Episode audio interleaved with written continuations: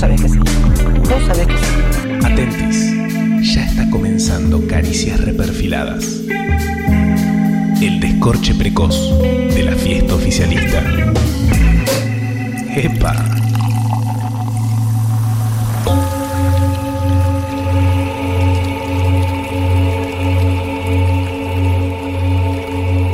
Retumba dentro del vasito como en Jurassic Park. Algo se acerca, te apurás, corres para volver del chino, lavarte las manos, airear los ambientes. El suelo tiembla, a la distancia un gorila llora, te dispones a salir al balcón, dedos en B en alto y gritás con todas tus fuerzas para que te escuche. Feliz cumpleaños, señor presidente. En medio de la avenida se alza una figura monumental, cual Doctor Manhattan resolviendo ucrónicamente la guerra de Vietnam, un monumental Alberto Fernández leviatanizado se desplaza por la ciudad señalando pelotudos y fulminándolos al instante. Escoltado por escandalosos helicópteros comprados con vaya a saber qué presupuesto y concentrando la suma del poder público a través del tiránico voto popular, las tropas terrestres de Alberto avanzan sobre tu derecho humano de hacer CrossFit. Yo sabía que venían por todo, pensás. No les alcanzó con casa tomada, ahora es mundo tomado. Pero no van a detenerte. Hábilmente, después de cumplir con el aplauso reglamentario, agarrás tu cacerola insurreccional y salís al balcón. Ahora va a ver quién manda. El horario de 21.31 a 21.37 es tuyo. Después se cacerolea por el final de Lost y de 22 a 23 se disputa entre la memoria de Nisman y el tortugo George de Galápagos. La realidad se ha vuelto insoportable. Detestás a este Estado totalitario que te restringe y desearías ser más libre, como en Ecuador, Brasil o Estados Unidos. Estás tan de mal humor que ni siquiera un video de pseudo famosos cantando Supón te da esperanzas. Pero entonces recordás, algo viene a vos, bajás la cacerola y pensás, ¿qué día es? ¿Qué hora es? Revolvés tu madriguera buscando con desesperación ese objeto antiguo que llamaban reloj. Corres a poner la 107.3 o quizás a darle play a Spotify porque sabes que no importa qué tan catastrófico sea el panorama, qué tan terrible el mundo, qué tan horripilante la realidad, del otro lado siempre, siempre habrán unas caricias esperándote. Porque como dijo el Papa, nadie se salva solo, pero lo que no dijo es que nadie tampoco enloquece solo. Hoy las caricias son policiales.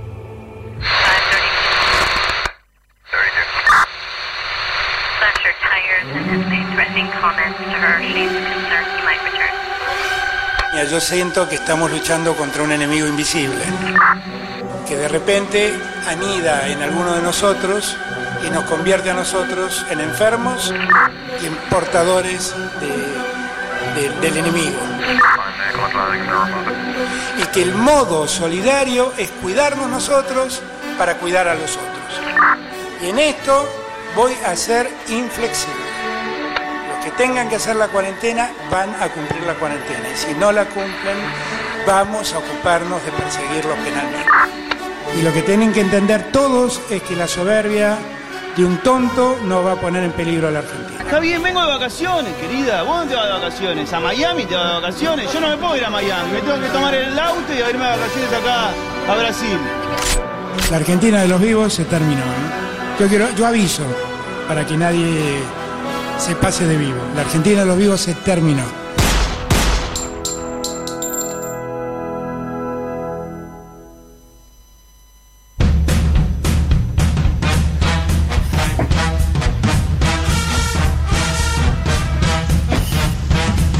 Hola topos, hola topas, ¿cómo están? Bienvenidos sean a un nuevo Caricias. Esta vez es un nuevo Caricias porque es un nuevo producto, pero a su vez porque estamos distantes. Sí, estoy en mi madriguera, tal como pidió el presidente para que le regalemos eso de cumpleaños. ¿Por qué Tomás Rebor vos no le hiciste ese regalo? ¿Me escuchás bien? Te escucho perfecto, Cristian. Eh, yo básicamente no lo hice porque soy evidentemente el único al que le importa a la gente de verdad, ¿viste? O sea, vos tenés una sección en la cual te vanagloriás de hablar por la gente, hablar con ellos, para ellos, pero el único que deja el cuero por caricia soy yo. Y como lo dije desde el primer día de cuarentena, si hay estado de sitio, yo voy a estar acá igual, igual. No me importa nada, Cristian. Bien, es una actitud Tomás Rebor muy, muy positiva, muy ciudadana, estar incitando a la gente a que rompa su cuarentena como lo estás haciendo. Eh, la sección de caricias y la gente, la verdad que cada vez da más alegrías. Te quiero comentar que hay un nuevo récord de mails en caricias y la gente, la verdad que el equipo interdisciplinario que la lleva adelante no da abasto y agradece y han pedido que nos quedemos en nuestras casas. Así que me parece que estamos eh, llevando a cabo el orden normal de las cosas, cada uno desde su casa y vos ahí en el piso, como siempre. Dejando la vida por eh, caricias, Cristian. Sí, igual, permitime corregirte, de ninguna manera estoy intimando a la población a romper la cuarentena. Soy un comunicador social muy responsable. Yo lo único de lo que me hago cargo es de, nuestro, de nuestra función social reconocida en un decreto presidencial. Somos un servicio esencial, Cristian. Pasa que ustedes no lo, no lo quieren reconocer. Eh, es un problema, ¿viste? Y el servicio esencial va a seguir saliendo al aire como siempre. Recuerden eso, la verdad que creo que es eh, nuestro único punto de contacto y lo vamos a seguir manteniendo. Está también, de algún modo, Elisa Sánchez en su casa luchando contra la tecnología. Vos seguramente que estás en el piso estarás intercambiando información con nuestro productor Juan Rufo y sabiendo si Elisa de verdad va a poder estar con nosotros en su voz o si solo vamos a tener su espíritu deseándonos buenas vibras, Rebord. Mira, por lo pronto, hasta donde entiendo ese espíritu, eh, que es suficiente igual, lo acabo de chequear y es suficiente para el pisito feminista. Digo, si hay espíritu de Lisa es como que vale igual.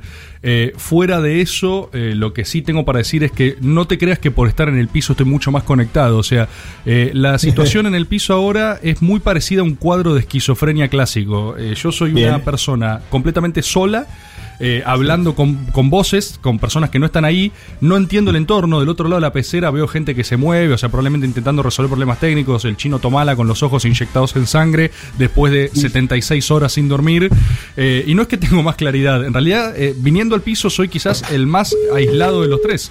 Uf, un buen pitido ahí que me largaron de conexión. Faltaría un, un ruido de modem de cortina, ¿no? Una cosa así como para ponernos bien noventistas y que esto salga profundamente. Todo, todo lo mal que puede salir me parece que sería una buena consigna para que Caricias lo haga. O sea, correr todos lo los. Lo que pasa que Telegram es solamente ah. Mira esa entrada. Mira esa entrada. Lo que pasa es que Telegram eh, no, no, no, no andaba en la compu, Mira, la voz de. Quiero, quiero comentar que la voz de Lisa me resuena, me retumba como si fuese Sordon en los Power Rangers, ¿entendés? O sea, Elisa me habla en estéreo, o sea, me revienta la cabeza y Christian se escucha, o sea, no sé, eh, en, un samba. O sea, Christian en un samba, Elisa Sordon y yo solo gritando al aire. Hay que poner de manifiesto, Rebord, eh, los nuevos problemas que surgen con la creación de la sociedad topo, ¿verdad? Este problema de la... Eso, eso, eso, eso. ¿Qué es lo que está pasando ahí atrás? ¿Alguien me... Perdón, ¿alguien me explica, Rufo, qué, qué está haciendo? ¿Está, está peleando? Sí, hola, ¿qué tal? Buenas noches. eh, lo que escucharon de Lisa recién fue un audio que me estaba grabando a mí. Ok, eh, pero vos qué estás produciendo, Rufo? ¿Vos no te da vergüenza? Yo nunca o sea, así en mi vida, hermano. ¿Qué, ¿qué es esto? El otro. O sea, yo, estresado. Yo estoy... Che, la imagen de Rufo. Dale, dale, hagamos el, el, programa en remoto que está buenísimo. La, la, imagen de Rufo es un tipo completamente transpirado, chivado, entrando y saliendo de lugares, tomando celulares en el aire, llamando, y se choca cosas. Está, está peleando con gente invisible, está peleando con el coronavirus. Rufo, Rufo? está luchando contra el enemigo invisible. Todos estamos luchando de rebor contra el enemigo invisible. Bueno, ahí lo nombrabas a Rufo, nuestro querido productor, que está a capa y espada contra el coronavirus virtual. Está también el chino Tomala, sin dormir seguramente y también sufriendo mucho. Sí, sí, el chino, eh, Cristian, perdón que te interrumpa. El chino está en un frenesí eh, de risa caótica. O sea, ¿viste el Joker en, en Batman cuando sí. ya no le importa nada?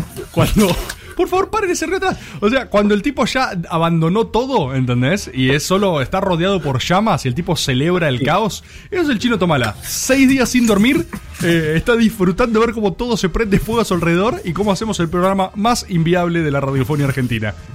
Me interesa saber si está Tommy también en piso. Está, está ahí también eh, con la computadora, está grabando imágenes inéditas de la nada, de mí hablando solo. O sea, no sé por qué insistimos en grabar el programa cuando literalmente no hay nada que. Perdón, ¿eso es Elisa? Eh, para saber, ¿eso es Elisa tipo retorciéndose en su casa? Eso es, eso es Elisa. El estómago de Elisa. Eso es Elisa. O sea, Elisa se tragó la cámara y el micrófono, digamos. Estamos escuchando los eh, gases intestinales de Elisa deglutiendo su micrófono. Eh, En este sí, momento nosotros y la gente somos la digestión de Elisa Sánchez. somos la digestión de Elisa Sánchez. Qué bueno, qué bueno estar presente adentro del tracto digestivo de Elisa Sánchez. El chino Tobala nunca la pasó mejor, ¿eh? Es el, es el programa que más feliz está. Uy, un teléfono, un teléfono random, aleatorio, sonidos. Eh, escucha el teléfono de alguien de 1985 más o menos. Sí, Cristian, mira, yo lo que te propongo es seguir presentando el programa. Total, eh, ya esto ya fue y con los sonidos son una circunstancia, digamos, nada más. Perfecto, bueno, me falta nombrar al querido Lautaro Álvarez, que estará Bien. en su casa recibiendo los mensajes de los y las oyentes, y la querida compañera Marianela Ego, que también está en su casa y siempre nos acompaña. No sé si está dando un rey con las redes, no sé nada realmente. No, no, eh, no hay ninguna novedad. La única novedad es el contenido de este programa, que es... Bien. Eh, eh, pregunta ahí a producción. ¿Prefieren que nos quedemos en silencio mientras tiran cosas? Porque quizás, o sea, yo no estoy entendiendo la lógica del programa y es mejor revolear objetos contra la pared en forma contundente y estamos empezando a brindar eso. Uy, ahí está. Hay un poquito de paz. De repente hay paz. De repente hay paz. Prosiga, Cristian. Siminelli, por favor. Una buena paz, Tomás Rebor, para anunciar. No sabremos si será efectivamente así, pero hasta hace unos minutos teníamos un programa completamente cargado debido a una especie de hiperproductividad que se dio en el grupo. Toda la semana estuvimos subiendo a nuestro canal de Spotify diferentes productos de caricias y hoy eh, hubo una actividad en el grupo de WhatsApp inusitada desde muy temprano. Sí, eh, de hecho para mí fue ofensivo, eh, creo que fue ofensivo para vos también, Cristian. Yo me desperté, no, perdón, me desperté antes de quererlo tipo 11, o sea, muy temprano, era como madrugón topo. Eh, eh, levanto el celular, veo como 100 mensajes, digo, ¿qué es esto? ¿Qué es esta gente hablando en la madrugada topo? Agarré, obviamente apagué el celular, dije, voy a seguir durmiendo como corresponde. Lo retomé sobre el mediodía y el grupo no paran, era caricias, era gente que se despertó, no sé, a las 8 de la mañana, horas insólitas, y estaba queriendo trabajar. En efecto, yo tuve la misma sensación, me pareció también, hay que decirlo, una falta de respeto ante la nueva, el advenimiento de la sociedad topo, que haya tanta producción e hiperactividad en el grupo en un horario tan temprano. Te deja contrapierna porque vos todavía estás durmiendo, es la primera mañana, primerísima mañana, y ya tenés que lidiar con 100 mensajes de gente que propone cosas para hacer. Bueno, entre esas cosas que han salido tenemos el programa de hoy que es verdad, es, eh, está sobreproducido directamente. Me gustaría empezar, Tomás, ya que estamos con el storyboard. Hoy es un día muy especial, es 2 de abril. eh, conmemoramos, además del cumpleaños de Alberto Fernández, el Día de los Caídos y los Veteranos de la Guerra de Malvinas. Una guerra que también fue, el otro día hablábamos en el After Caricias, de la dictadura como medio para instalar un fin. Bueno, una guerra que también medio fue como un medio para el fin de blindar eh, a la dictadura que estaba agonizante y vos podrías haber elegido entre estas temáticas alguna de ellas para hacer el storyboard, pero sin embargo va a ser de... Eh, Margaret Thatcher, eh, para mí la forma más coherente de pasar este 2 de abril, coherente desde la perspectiva de Caricias, ¿no? Claro está, es hablar de Margaret Thatcher, una eh, figura denostadísima en la historia, legítimamente odiada, te diría, por todo el país, pero vamos a ver la historia, la, historia completa, ¿no? Como hacemos ese ejercicio a veces en algunos lugares. Eh, yo creo que por suerte vamos a tener un complemento nacional. Quiero pedirle a los dioses de la virtualidad, a los eh, dueños de las bandas anchas de todo el país, que son muy poquitos, que nos faciliten que esté esta sección, porque he tenido muchas críticas de la gente diciendo que hace mucho que no está, cosa está en orden. Esta sección La- del radicalismo tiene a Elisa como principal vocera. Sí, sí, sí, estamos mandando ya una comitiva radical de octogenarios a solucionar el problema técnico en la casa de Elisa Sánchez. Eh, creemos que lo vamos a poder resolver. Por favor, que los andadores respeten la distancia de dos metros, porque son población de riesgo, hay que tener cuidado con eso. Sí. ¿Me escuchas, Tomás? Sí, ese fue un silencio. Es un ejercicio que quiero empezar a hacer ya que este programa parece destinado a la catástrofe inexorable. Es un silencio. Estaría bueno que hable también el productor ahí. ¿Qué eh, tal? Sí. Rufo, ¿cómo- ¿vos estás orgulloso de este programa que armaste? La verdad que no. eh, y de hecho era el programa más ajustado que teníamos. De hecho, eh, calculamos todos los tiempos de todos los pisos para que sea eh, milimétrico y parece que no va a salir de esta manera. Pero bueno, esto es radio, así que lo único que queda es disfrutar, ¿no? Seguimos eh, sufriendo la desconexión de Lisa, ¿verdad? Sí, eh, seguimos sufriendo la desconexión de Lisa. Yo aprovecho el aire para preguntarte, Cris, ¿vos por dónde nos estás escuchando? Yo te estoy escuchando por mis auriculares.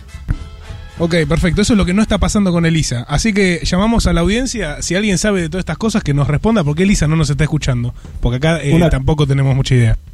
Eh, presentábamos la Sociedad Topo en el capítulo pasado de Caricias. La Sociedad Topo es- tiene estas inconveniencias, pero también tiene el contexto que da título a nuestro programa de hoy, que es medio una sobrepolicialización social, eh, Rebord, y es por eso que hemos traído un juego que es denominado, bueno, yo creo que ha estado la mano de Rufo detrás de esto, Albert Ladron. El Albert Ladron, una producción original de Rufo, como lo indica su nombre. Efectivamente, vamos a estar jugándolo en cuánto, tres pisos más o menos. Notarán eh, que está la insignia Rufo presente, ¿no? No es un poliladron, es un Albert Ladron. Es de los creadores del exitosísimo Misterio del Ministerio, de Gnocchiopoli y todos estos hermosos juegos que está haciendo la producción de Caricias. Lo que vamos a tener también en este programa y que ha sido todo un suceso es una nueva edición de Topo Noticias, el noticiero del futuro, un éxito que está en las redes del Destape, ustedes lo pueden ver, el Destape Web, con un gran complemento audiovisual de Tommy Sislian. En breve vamos a tener ese segmento acá en Caricias y también por supuesto va a haber lugar para la gente en Caricias y la gente y un cierre musical imperdible con Charlie García y Mercedes Sosa cantando inconsciente en el colectivo. Perdón, Cristian, perdón, ¿cómo, ¿cómo son los nombres de ese cierre musical? Charlie García Sí, y Mercedes Tosa.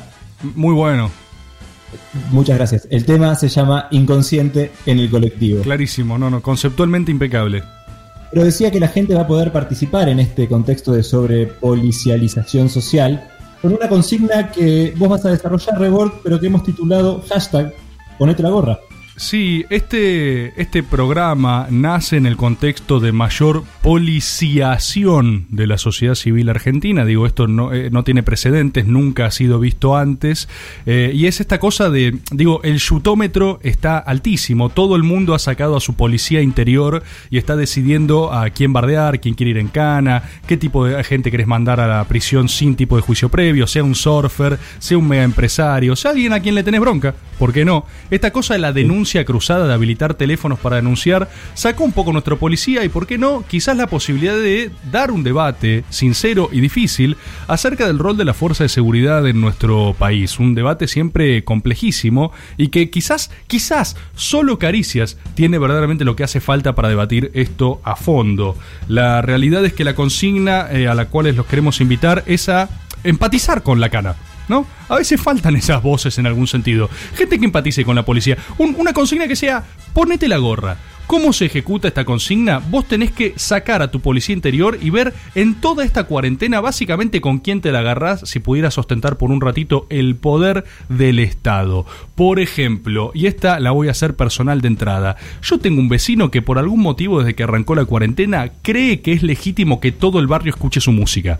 Es como que eh, al estar todos aislados hay una suerte de sentimiento creciente en creer que hay que colectivizar intimidades, como bueno, hay que, hay que luchar contra esto. Y yo de repente no tengo ganas de escuchar a Fito Páez, ¿entendés? A todo lo que da a las 3 de la ¿Por qué tarde. no tenés ganas, hermano? No tengo ganas, me rompe las pelotas. Entonces, para algo se inventó la, la bendita intimidad y ahora lo único que te están pidiendo es que te quedes en tu casa, no que, no que colectivices tu casa. Tu, tu casa no es el pueblo, tu casa sigue siendo tu casa. Entonces, si vos querés escuchar música, ponela en la intimidad de tus cuatro paredes y disfrutala tranquilo todo lo que quieras. No hay necesidad de sacar los parlantes, ¿viste? Entonces, yo eh, lo primero que haría sacando mi, eh, poniéndome la gorra, eh, como me invita la consigna de este programa, es mandar a este tipo en cana.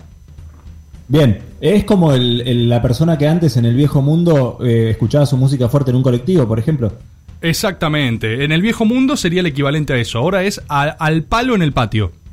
Bien, yo estoy a punto, a punto de denunciar a mi vecino que sale de su casa aproximadamente 15 veces por día eh, poniendo en riesgo a toda la sociedad, porque además volvió de Europa. Así que yo sacaría mi Ah, pero policía. eso, eso es violación de cuarentena lineal, ¿eh? No, no hay mucha vuelta que darle ahí. Claro.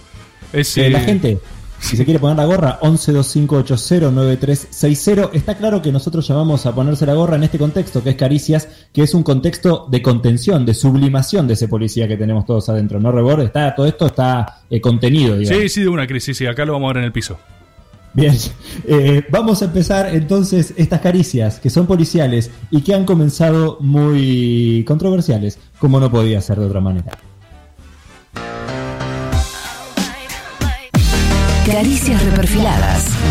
La fantasía incierta de ser oficialista. Tomás Rebord, discapacitado capilar, poseído por el espíritu de una persona de 78 años. Su voz hace que todo lo que diga parezca importante. Lo mueve la guita. Sus imitaciones de animales perturban a la audiencia. Peronista de Patricio Kelly. Escúchalo en Caricias Reperfiladas, todos los jueves, en algún horario nocturno, por el Destape Radio.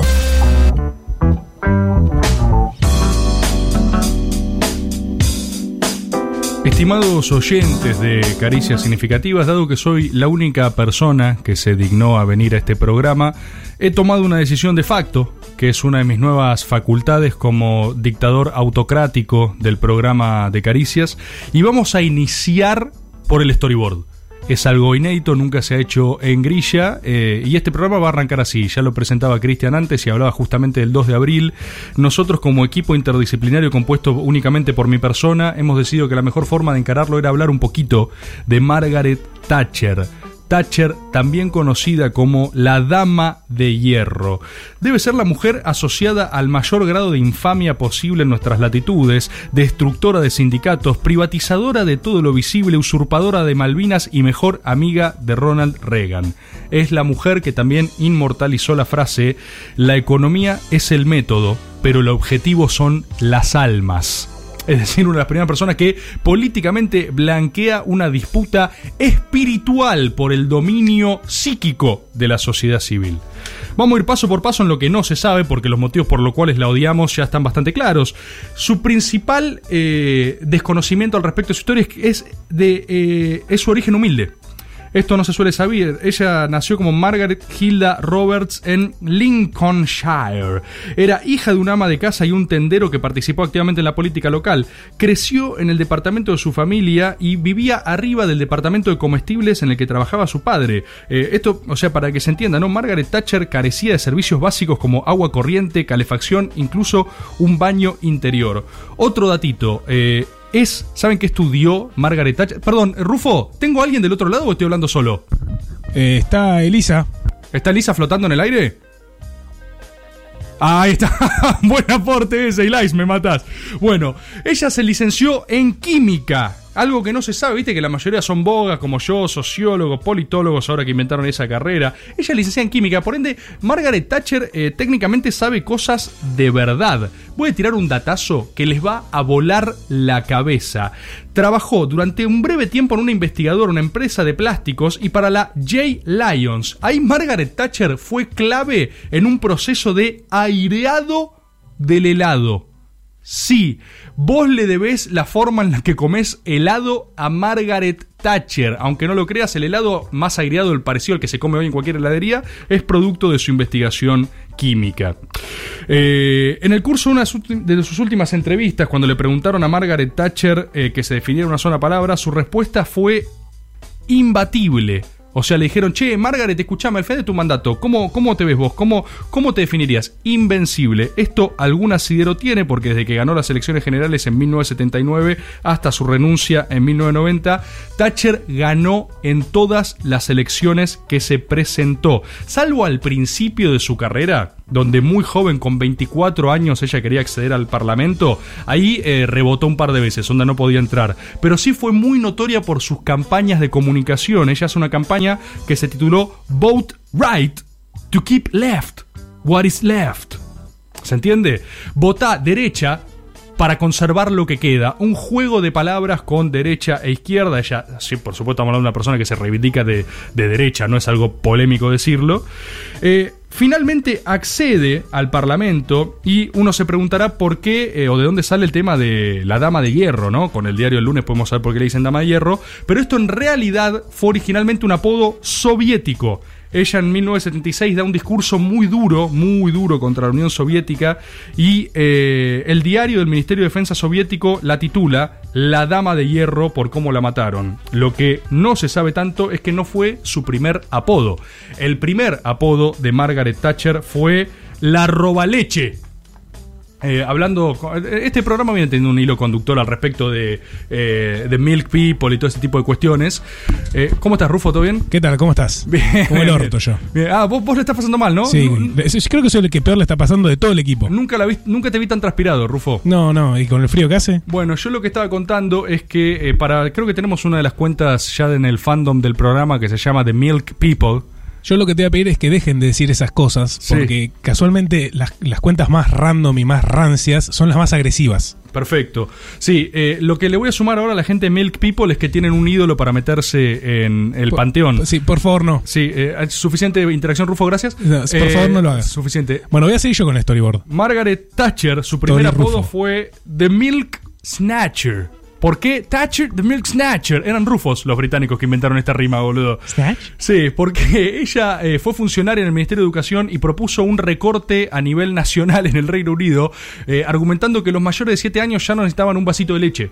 Entonces eh, el Estado británico tenía que ahorrar y dijo, bueno, empecemos a ahorrar por los niños de 7 años, ¿no? Es tierno. Sí, esos hijos de puta, eh, ¿para qué van a seguir tomando leche? Les robó la leche y fue uno de los actos de mayor infamia político por los que se la recuerda. Entonces su primer apodo no fue la Dama de Hierro, sino fue Thatcher, Thatcher, the Milk Snatcher. ¿Sí? Eso se lo dedico especialmente a la gente de Milk People. Un fuerte abrazo. Sí, buenísimo. Ahora vamos a tener toda una horda de psicópatas que nos van a estar, nos van a estar insultando. Eh, ese chico eh, Rebord. No, eh, no, ese- de ese no hay que hablar. De Tukinson Mama. Bueno, de- no. El programa pasado me tuiteaba en vivo, me decía, Sí. jaja, reíte boludo. En vivo. o sea, eso te insultaba, digamos. y que me ría. Margaret Thatcher también, eh, su gobierno, digo, estuvo atravesado por numerosos conflictos nacionales e internacionales, ¿no? O sea, lógicamente nosotros la recordamos por la guerra de Malvinas, donde tenemos su cara eh, eh, inefable, muy fresca. Margaret Thatcher en esa guerra también se consagra como criminal de guerra, ¿no? Ustedes saben al respecto del hundimiento del Ara General Belgrano. Eh, un buque que a nosotros nos hunden debajo de la zona de exclusión. O sea, el Reino Unido había delimitado la propia zona de exclusión, que es decir, che, avisamos, porque toda la guerra, o sea, esto mm, supongo que se sabe, pero las guerras tienen códigos, o sea, bueno, puedes reventarle el hospital al otro, es como que, che, no da, no se hace, nos estamos matando, pero con respeto, amigo. ¿Entendeme? Estoy laburando, entendeme vos a mí. Entonces, No, yo te entiendo, pero entendenos a mí Entendeme vos a mí, estaba justo el buque Bueno, pasando por ahí. estoy laburando, suma- bueno, hermano. no, no, yo también estoy laburando. Entonces, ella definió una zona de exclusión y después la violó. Simplemente el buque pasa por ahí, dijo esto es contra los intereses británicos y lo hizo pelota. También es famosa por su amistad con Ronald Reagan. Eh, deberíamos quizás hacer un storyboard de Ronald Reagan porque juntos se encararon lo que fue la llamada revolución conservadora. Ronald Reagan tiene todo un eje de sus políticas que a mí me vuelve loco porque se literalmente La Guerra de las Galaxias. O sea, Ronald Reagan, un hombre que venía del cine, le quiso ganar a los rusos con el poder eh, cinemático inmortal. Y también se los recomiendo por si no lo vieron, pero en YouTube hay un compilado de chistes de Ronald Reagan, chistes sobre soviéticos. Que te hacen caer de risa. Entonces vos decís, claro, yo lo puedo odiar a Ronald Reagan, pero eh, habla el presidente y me hace un stand-up. Diciendo, eh, ¿viste los rusos? Te cagas de risa, ¿entendés? Vos sos un ruso, te metes en tu casa todo enojado y dices, da, da. Y te reís.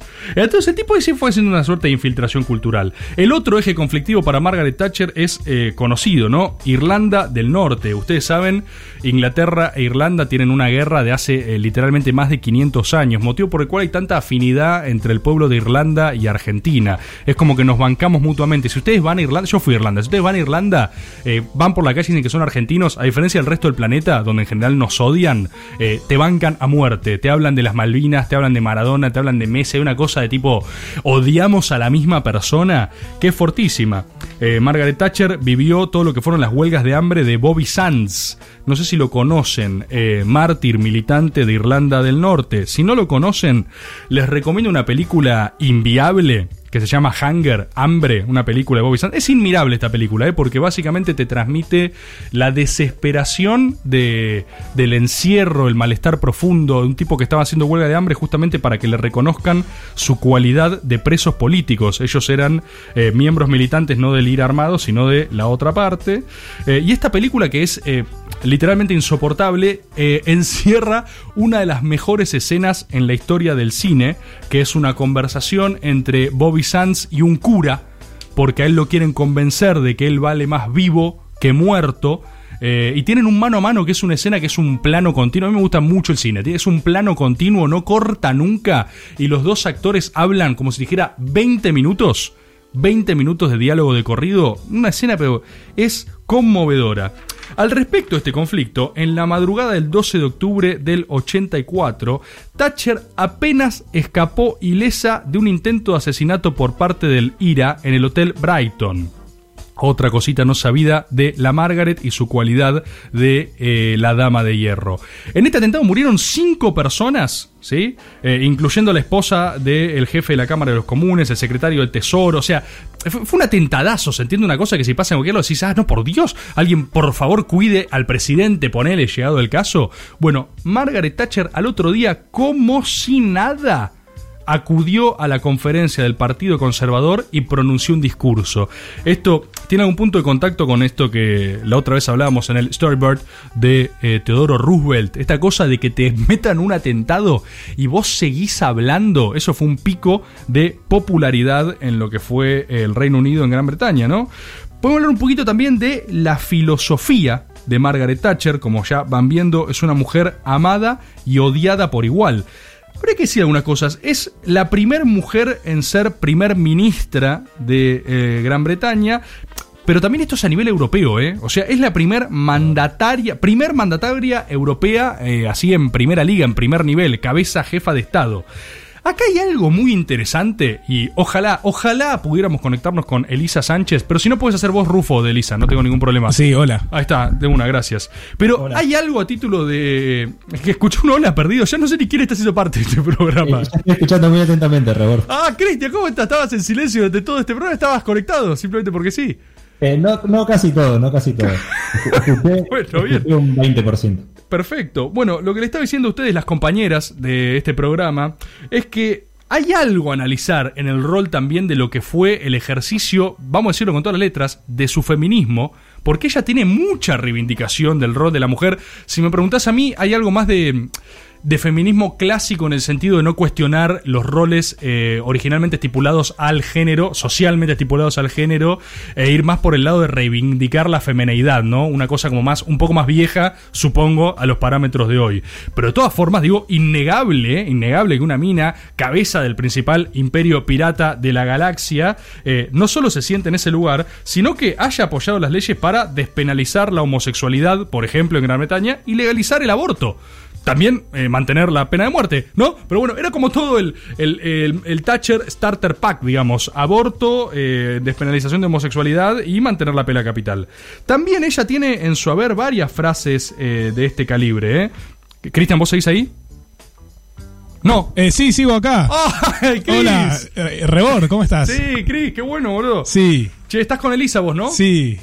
Oh, qué, qué, qué programón, Hola, boludo. soy yo. Por Dios, buenísimo. Bueno, mira algunas de estas frases de Thatcher al respecto de esto que trato de decir. Frase de Margaret Thatcher. En cuanto se concede a la mujer la igualdad con el hombre, se vuelve superior a él. La amarga, ¿sí? Primera frase. Otro concepto. Puede ser el gallo el que canta, pero es la gallina la que pone los huevos. Te das cuenta. La amarga. ¿Sí? Este tipo de frases. Después tenemos otras cosas que hacen conceptualmente a lo que representó también. Y lo, ojo, lo que sigue representando hoy me animaría a decir. Decía la amarga. No soy una política de consenso, soy una política de fuertes convicciones. Esto es como plantear el antialgoritmo, ¿viste? Ella es una gran reivindicación al respecto de no dejarse llevar por las posturas de un lado del otro. Otra, nadie se acordaría del buen samaritano si solo hubiera tenido buenas intenciones. También tenía dinero. Margaret Thatcher. Esta es monumental porque conceptualmente creo que da como mucha tela para cortar. Decía en una larga entrevista que le hacen, no hay tal cosa como la sociedad.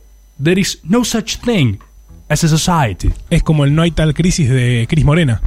Sí, pero más holístico, más integral. Se nota, se nota la ausencia de voces en este programa que te digo sí a es como lo de Chris Moreno. O sea, no tengo nada, ¿ent- ¿entiendes? En este momento ustedes me miran del otro lado de la cabina Soy yo, ¿cómo que riendo no? de mí en absoluta soledad. Voy a agarrar lo que sea. Me- ah, Chris, hola. No, Sí, es que dejé de escuchar un segundo y de repente escuché, es como Cris Morena. Sí, sí, sí. Yo, yo quiero aclarar algo a lo largo de este programa y para la gente que esté bancando del otro lado voy a pedirles encarecidamente su fuerza, sus audios.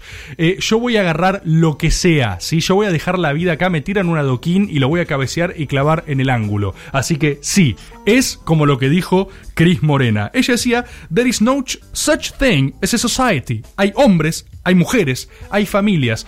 ¿Por qué lo cuestiono esto? Porque uno de los pilares elementales y filosóficos de la implementación, si se quiere, ahora sí, neoliberal, la primera mina que lo encabeza a nivel global, es que hay una suerte de comodidad social en endilgarle las cosas o tus problemas individuales a una suerte de Estado que te los resuelva. ¿sí? Entonces ella lo que contrasta con esto es decir, ¿qué es esto? ¿Qué, es esta idea de que hay, hay algo que te resuelve tus problemas? No, no, no, no hay tal cosa. Ah, le contrastaban una frase a otro político que decía, bueno, es problema de la sociedad. No, no es problema de la sociedad, no hay tal cosa como la sociedad. Que ¿Por fue qué? lo que Boris Johnson Exactamente, gracias Cristian Espectral por devolverme ese pie cósmico. Bien. Esta semana Boris Johnson, enfermo de coronavirus, grabó un video en su casa que fue simbólicamente demoledor para la psiquis británica, o al menos significativo. O sea, se podría decir que Boris Johnson bajó un cuadro, digamos, ¿no? La famosa bajada del cuadro de Néstor. Uy, uy, uy. Boris Johnson también bajó un cuadro en Gran Bretaña y es que grabó unas- un video selfie diciendo, evidentemente, onda como diciendo, a, a- no puede ser más claro, evidentemente sí hay tal cosa como la sociedad. Entonces Boris Johnson, que aparte viene de ese palo, ¿sí? un partido eh, ultraconservador, digamos, ya, algunos lo engloban en la alt-right, diciendo, enfáticamente contradiciendo a lo que es un pináculo libertario como Thatcher, básicamente. Otra frase de Thatcher, el socialismo fracasa cuando se les acaba el dinero de los demás. Ah, Rufo, ¿me haces un sonido? Gracias, Rufo, qué programón. Por Dios, qué bueno Productor, es estar- columnista y operador. Qué bueno es estar haciendo este programa en absoluta soledad, boludo. O sea, no se siente para nada psiquiátrico esto. Otra frase de Thatcher. Siempre me anima enormemente si un ataque es particularmente hiriente. Porque creo que si atacan a uno personalmente, significa que no les queda ni un solo argumento político. Otra, esta me encanta. Un mundo sin armas nucleares sería menos estable y más peligroso para todos nosotros. Una suerte de Margaret contra el desarme. Hay muchísimo esto. La mina, la verdad, era una eh, ametralladora de frases letales, ¿sí? Y aparte con esa cosa de ese ascetismo británico inexpresivo que vos decís qué le está pasando por la cabeza y no lo sabés. Así era la dama de hierro. Tal es así que ella, eh, en su mandato, reivindicamos una persona y estamos diciendo eh, que no le importaba la opinión pública, ¿sí? O sea, permanentemente se peleaba con eso. Tiene otra frase que dice, si una vez más soy una contra 48, hablando por el resto del Parlamento, entonces lo siento mucho por los 48. Frase también de la Dama de Hierro. Ella tiene eh, un récord del siglo XX que es el mandato más largo de la historia de Gran Bretaña. En el siglo XX al menos. El competidor anterior era Lord Salisbury. Juntó 11 años y 209 días como primera ministra. O sea, una cosa escandalosa. Y se quejan de Fernando Espinosa después. Y se- Volvió ahora, pero tuvo un inter- pasa que Espinosa tuvo un interregno. Eso le dio salud y vitalidad a la República Democrática de la Matanza. Claro, y a él también. Ya se se- lo ve más fresco. Lo tengo de vecino- a Pose, ¿eh? que lleva 16 pirulos. Mirá. Está bien eso, Chris. Eh, ¿Por qué no lo sacás por el programa también? Ya que estamos, Ahora- o sea, ya que estamos en este estado de, de caos y aleatoriedad, le podemos llevar un micrófono a Pose también, ¿o no? Eh, sí, sí, lo voy a intentar conectar. Mandale, mandale un WhatsApp. Para cerrar esto, otro y el último datito de Margaret Thatcher es que en febrero de 2017 se convirtió en el primer ministro vivo, ministra viva de eh, Gran Bretaña, en ser honrada con una estatua de bronce en las casas del Parlamento. O sea, eh, honrada en vida, básicamente, algo que la gran mayoría no tiene la fortuna, ¿no? Esta está ubicada justo enfrente de la de su héroe político Winston Churchill, quien más si no, y fue presentada el 21 de febrero de 2007. La propia Thatcher fue a esta entrega y para mí acá hay una frase que la pinta entero, pero cuando da su discurso, Margaret Thatcher dice una sola frase. Hubiera preferido que fuese de hierro, pero el bronce hará que no se oxide.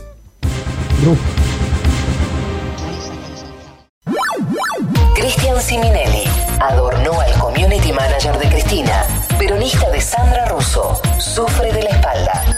Escúchalo en Caricias Reperfiladas. Todos los jueves, en algún horario nocturno, por el Destape Radio.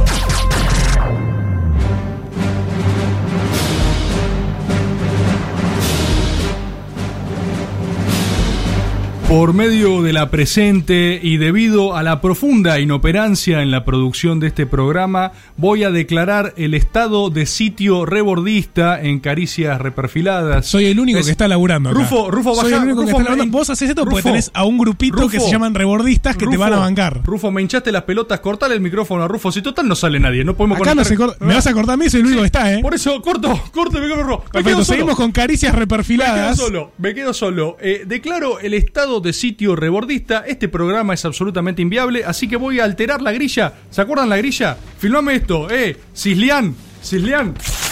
¿Vieron esto que hice? ¿Escuchan este sonido? ¿Escuchan oyentes? Te está escuchando Mariano Mogni y está Mogni, las hojas del destape. Mogni, ¿escuchás esto? Este es el sonido de un programa que sale mal, Mogni. ¿Escuchás esto? Este es el sonido del caos. Esto es el coronavirus y yo no me voy a ir nunca de esta radio. Voy a seguir viniendo solo. Así no salga Cristian, así no salga Elisa, así no haya programa. Esto, aquí tengo la grilla acá. ¿Qué venía después? ¿Qué tema viene? No sé. Sí, llama quien quieras, la concha. Llama quien quieras. Tomá, te tiro papelitos. Lo que vamos a hacer ahora en este eh, estado de facto rebordista es, vamos a hablar directamente con la gente, como cualquier populismo, como cualquier populismo. Miren, miren, le voy a decir una cosa. Chávez, ¿Te pongo la ca- cortina de caricias de la gente? Chávez, no, no, no, no, no, Ponemos yo la quiero esta cortina de estética, caricias de la yo quiero esta gente. estética. Yo- ¿Cómo andan, gente? Permítame contarles una anécdota. En esta cosa de Rebord y la gente.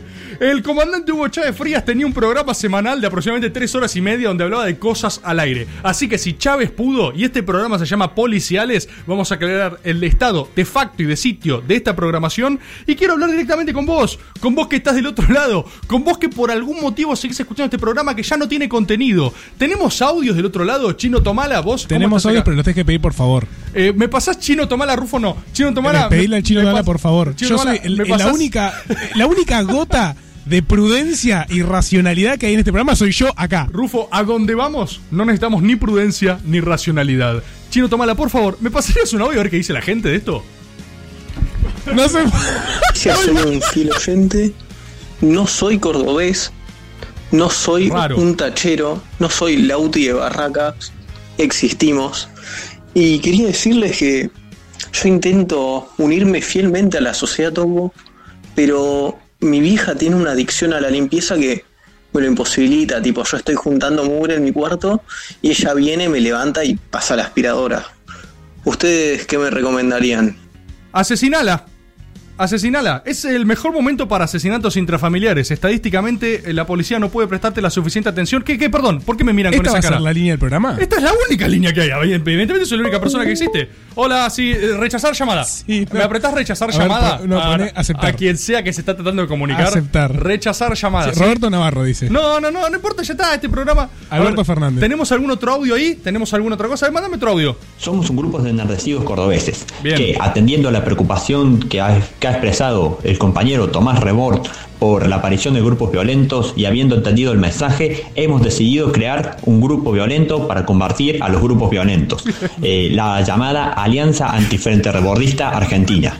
Estos rufianes han atentado por eh, demasiado tiempo contra la integridad de Caricias y su equipo, en particular el compañero Rufo. Por eso seremos implacables. 5 por 1 no va a quedar ninguno. Muy bueno el programa, un saludo. Banco, banco, promuevo Eh. todo tipo de violencia en este momento. Entran todas las balas, compañeros y compañeras. Tukinson, Mama, Dijo, escúchame, eh, dijo, Bebe, Bebe muy bueno- Mochinson. dijo muy bueno el programa, no lo está escuchando. Bebe Mochinson. Pará, no tenemos audio. ¿Cómo decía Cristian? Gente en vivo, gente en vivo. ¿Por qué no? Buenas caricias. ¿cómo va? Eh, solamente hablo para decirles que hoy a la tarde me puse una colchoneta para hacer yoga acá en mi pieza y cuando me di cuenta eran las 11 de la noche, no había hecho nada de yoga y estaba por empezar caricias, que es la única medida de tiempo que tengo, así que supe que era jueves, que había pasado ya otra semana de cuarentena y que iba a escucharles a todos ustedes. Saludos. Bárbaro. Eh, vos sabés que este es el mejor programa para relajarse. Eh, está recomendado por eh, fisiólogos, psicoterapeutas y analistas en focas y Sobre otros todo la cetáceos. gente que lo está haciendo. Sí, sobre todo la gente que lo está haciendo. Rufo, estás agarrando demasiado micrófono ya, ¿eh? Ya hay una cosa de, de- de hablar Mirá que no lo agarro más y te ahogás solo. ¿eh? Y sabés que me necesitas. Dios. Hay un nivel de violencia en el trasbastidores de este programa que es insólito. Me gustaría escuchar. A ver, perdón. eh, ¿Hay algún audio, pero que ya haya escuchado la intro? Porque siento que estos son programas cuando todavía la cosa estaba bien. Y ahora el programa cambió. El programa ya ha eh, entrado en un nivel de círculo de profundidad avernal. Donde solo eh, el- lo peor, solo lo más hondo de nuestra oyentada puede salvarlo. A ver si tenemos algo. Hola, caricias. Si están usando Zoom eh, para conectarse, Elisa tiene que ir a configuración, reunión y activar micrófono por default. Seleccionar la opción Wi-Fi. Porque por default viene no seleccionado eso. Elisa, si escuchaste ahí del otro lado, tenemos consejos en vivo, consejos en vivo de cómo hacer el programa. Eh, mandame, che, Chino Tomala, mandame ese audio que yo se lo reenvío acá a los chicos. Cortame un segundo ahora la cortina de Caricias y la gente eh, y poneme algún tema de Phil Collins. Buscate Chino Tomala en vivo. Sí, sí, sí, sí, sí, esto es real, es en vivo. Eh, buscate algún tema. Ahí está. Uh, in, the air, in the air tonight, me gustaría. In the air tonight. A ver. ¿Esto qué es? Ah, no es un cover, esto es. es un cover. un cover de un tema de Phil Collins. A mí lo que me gustaría explorar, y ahora sí, es una pequeña noción, pequeña, eh, voy a ser súper humilde, al respecto del tópico propuesto para este programa, que es en efecto caricias policiales. La realidad es que, como estoy solo, voy a hacerme mis propios contrapuntos, es decir, voy a discutir un rato conmigo mismo, a veces quizás finja otras voces, pero no me parece menor eh, la posibilidad de generar algún tipo del debate al respecto del rol de las fuerzas de seguridad, ¿sí?, en el país. Eh, esto, a ver, la, la postura es conocida. Últimamente estamos viendo a las Fuerzas Armadas, a las Fuerzas Policiales, en roles en los cuales no las solemos ver. Eh, esto de ver al ejército, Phil Collins de fondo. Esto de. Este, este es el mejor programa de todos. Esto de ver al ejército repartiendo morfi. Esto de usarlos, el rol social de las Fuerzas Armadas. Es una cosa que algunos con un, eh, un genoma de peronismo más ortodoxo los puede hasta erotizar un poco. Y a cierto espectro del progresismo más porteño, más citadino, al trotskismo también, los horroriza más. Yo creo haber detectado un eje, una, una pulsión, un factor central de la discusión en una palabrita aparentemente inocente, pero yo creo que puede encerrar bastante complejidad. Es la palabra eh, reconciliación. Yo creo que cuando vas por reconciliación, eh, es, como ir directo al paredón, ¿entendés? Tipo, oh, qué ejemplo feliz para hablar de Fuerzas Armadas. Pero es ir como al nudo del asunto, y a mí me parece que es un error hablar de reconciliación. Estoy hablando simplemente en términos lingüísticos y simbólicos, pero hay algo de la palabra eh, reconciliación que supone como si uno hiciese una suerte de eh, pase libre por lo que pasó, o bueno, lo otro ya fue, pensemos ahora cómo seguimos. Me parece que no tiene un carajo que ver con la posibilidad política que sí se abre frente a algunos de estos escenarios. Estos escenarios hablo de una pandemia global en la cual no sabes cómo carajo reconfigurarte para adelante. Eh, hoy veía un mensaje de Nicolás Espacavento, a quien le mando un enorme saludo, que compartía un gráfico en el cual mostraba cómo se habían multiplicado los pedidos de un seguro de desempleo a lo largo de la historia de los Estados Unidos. Y ese gráfico en el 2020 se disparaba, pero de una forma ya eh, que no era ni comparable al resto de los valores del gráfico, ¿se entiende? O sea, era todos los otros pedidos combinados de la historia de los Estados Unidos. Entonces, estamos yendo a cosas que no sabemos bien dónde vamos a terminar y bien estaría pensar eh, fuerzas de seguridad acorde a, esa eh, forma de organización social. Sobre todo porque, a ver, en nuestro espectro ideológico, en nuestro campo político, es como. Es una postura casi te diría que homogénea el bardeo a la policía. Uh, esta parte del tema es buenísimo, subir un poquito. Volvemos, quiero seguir hablando, bájame. Ahí está. Lo que les estaba diciendo es que desde nuestro espectro, desde llamémoslo el progresismo amplio, y, sí, lo voy a decir porque hay gente que se, se enoja con la palabra progresista, pero yo creo que eso ya, ya pasó de moda, ¿viste? Ya, ya fue eso. Eh, es más, para mí, quien se enoja mucho porque le digan progre está como medio que demostrando su progresismo culposo originario. Así que, desde un espectro ampliamente llamado progresista, se podría decir que la yuta es como mala palabra, ¿viste? Es esta cosa de eh, la fuerza de seguridad, el problema al otro lado, la significación de la opresión, la mano, eh, el gatillo fácil, este tipo de cosas. Y si bien todo eso es cierto, porque esto no se trata de hacer una suerte, insisto, de reconciliación o de taparlo como si no existiera nada de todo esto, es al revés, es contextualizarlo. Todavía no hay una forma de salirle por arriba al laberinto eh, de aquella definición de Weber. Voy a citar a Weber un poco para eh, enojar sociólogos y politólogos. Pero aquella definición del monopolio legítimo del Estado, no hay otra forma de resolverlo eh, progresista, por así decirlo. Es decir, si vos seguís teniendo el monopolio de la coacción en manos de alguien, esos alguienes siempre van a estar sometidos a la mayor intensidad del escrutinio social al respecto de sus excesos. Es decir, eh, lo decía creo que Lau Álvarez, si vos tenés un pochoclero y un policía, el exceso del pochoclero es ponerle quizás mucho caramelo a los pochoclos. El exceso del policía capaz de matar un par de personas. Es un garrón, es un desastre. Pero es difícil de superar esa problemática política institucional a través de no proponer algún tipo de organismo superador. La llave o la clave puede estar por la conducción política de los mismos.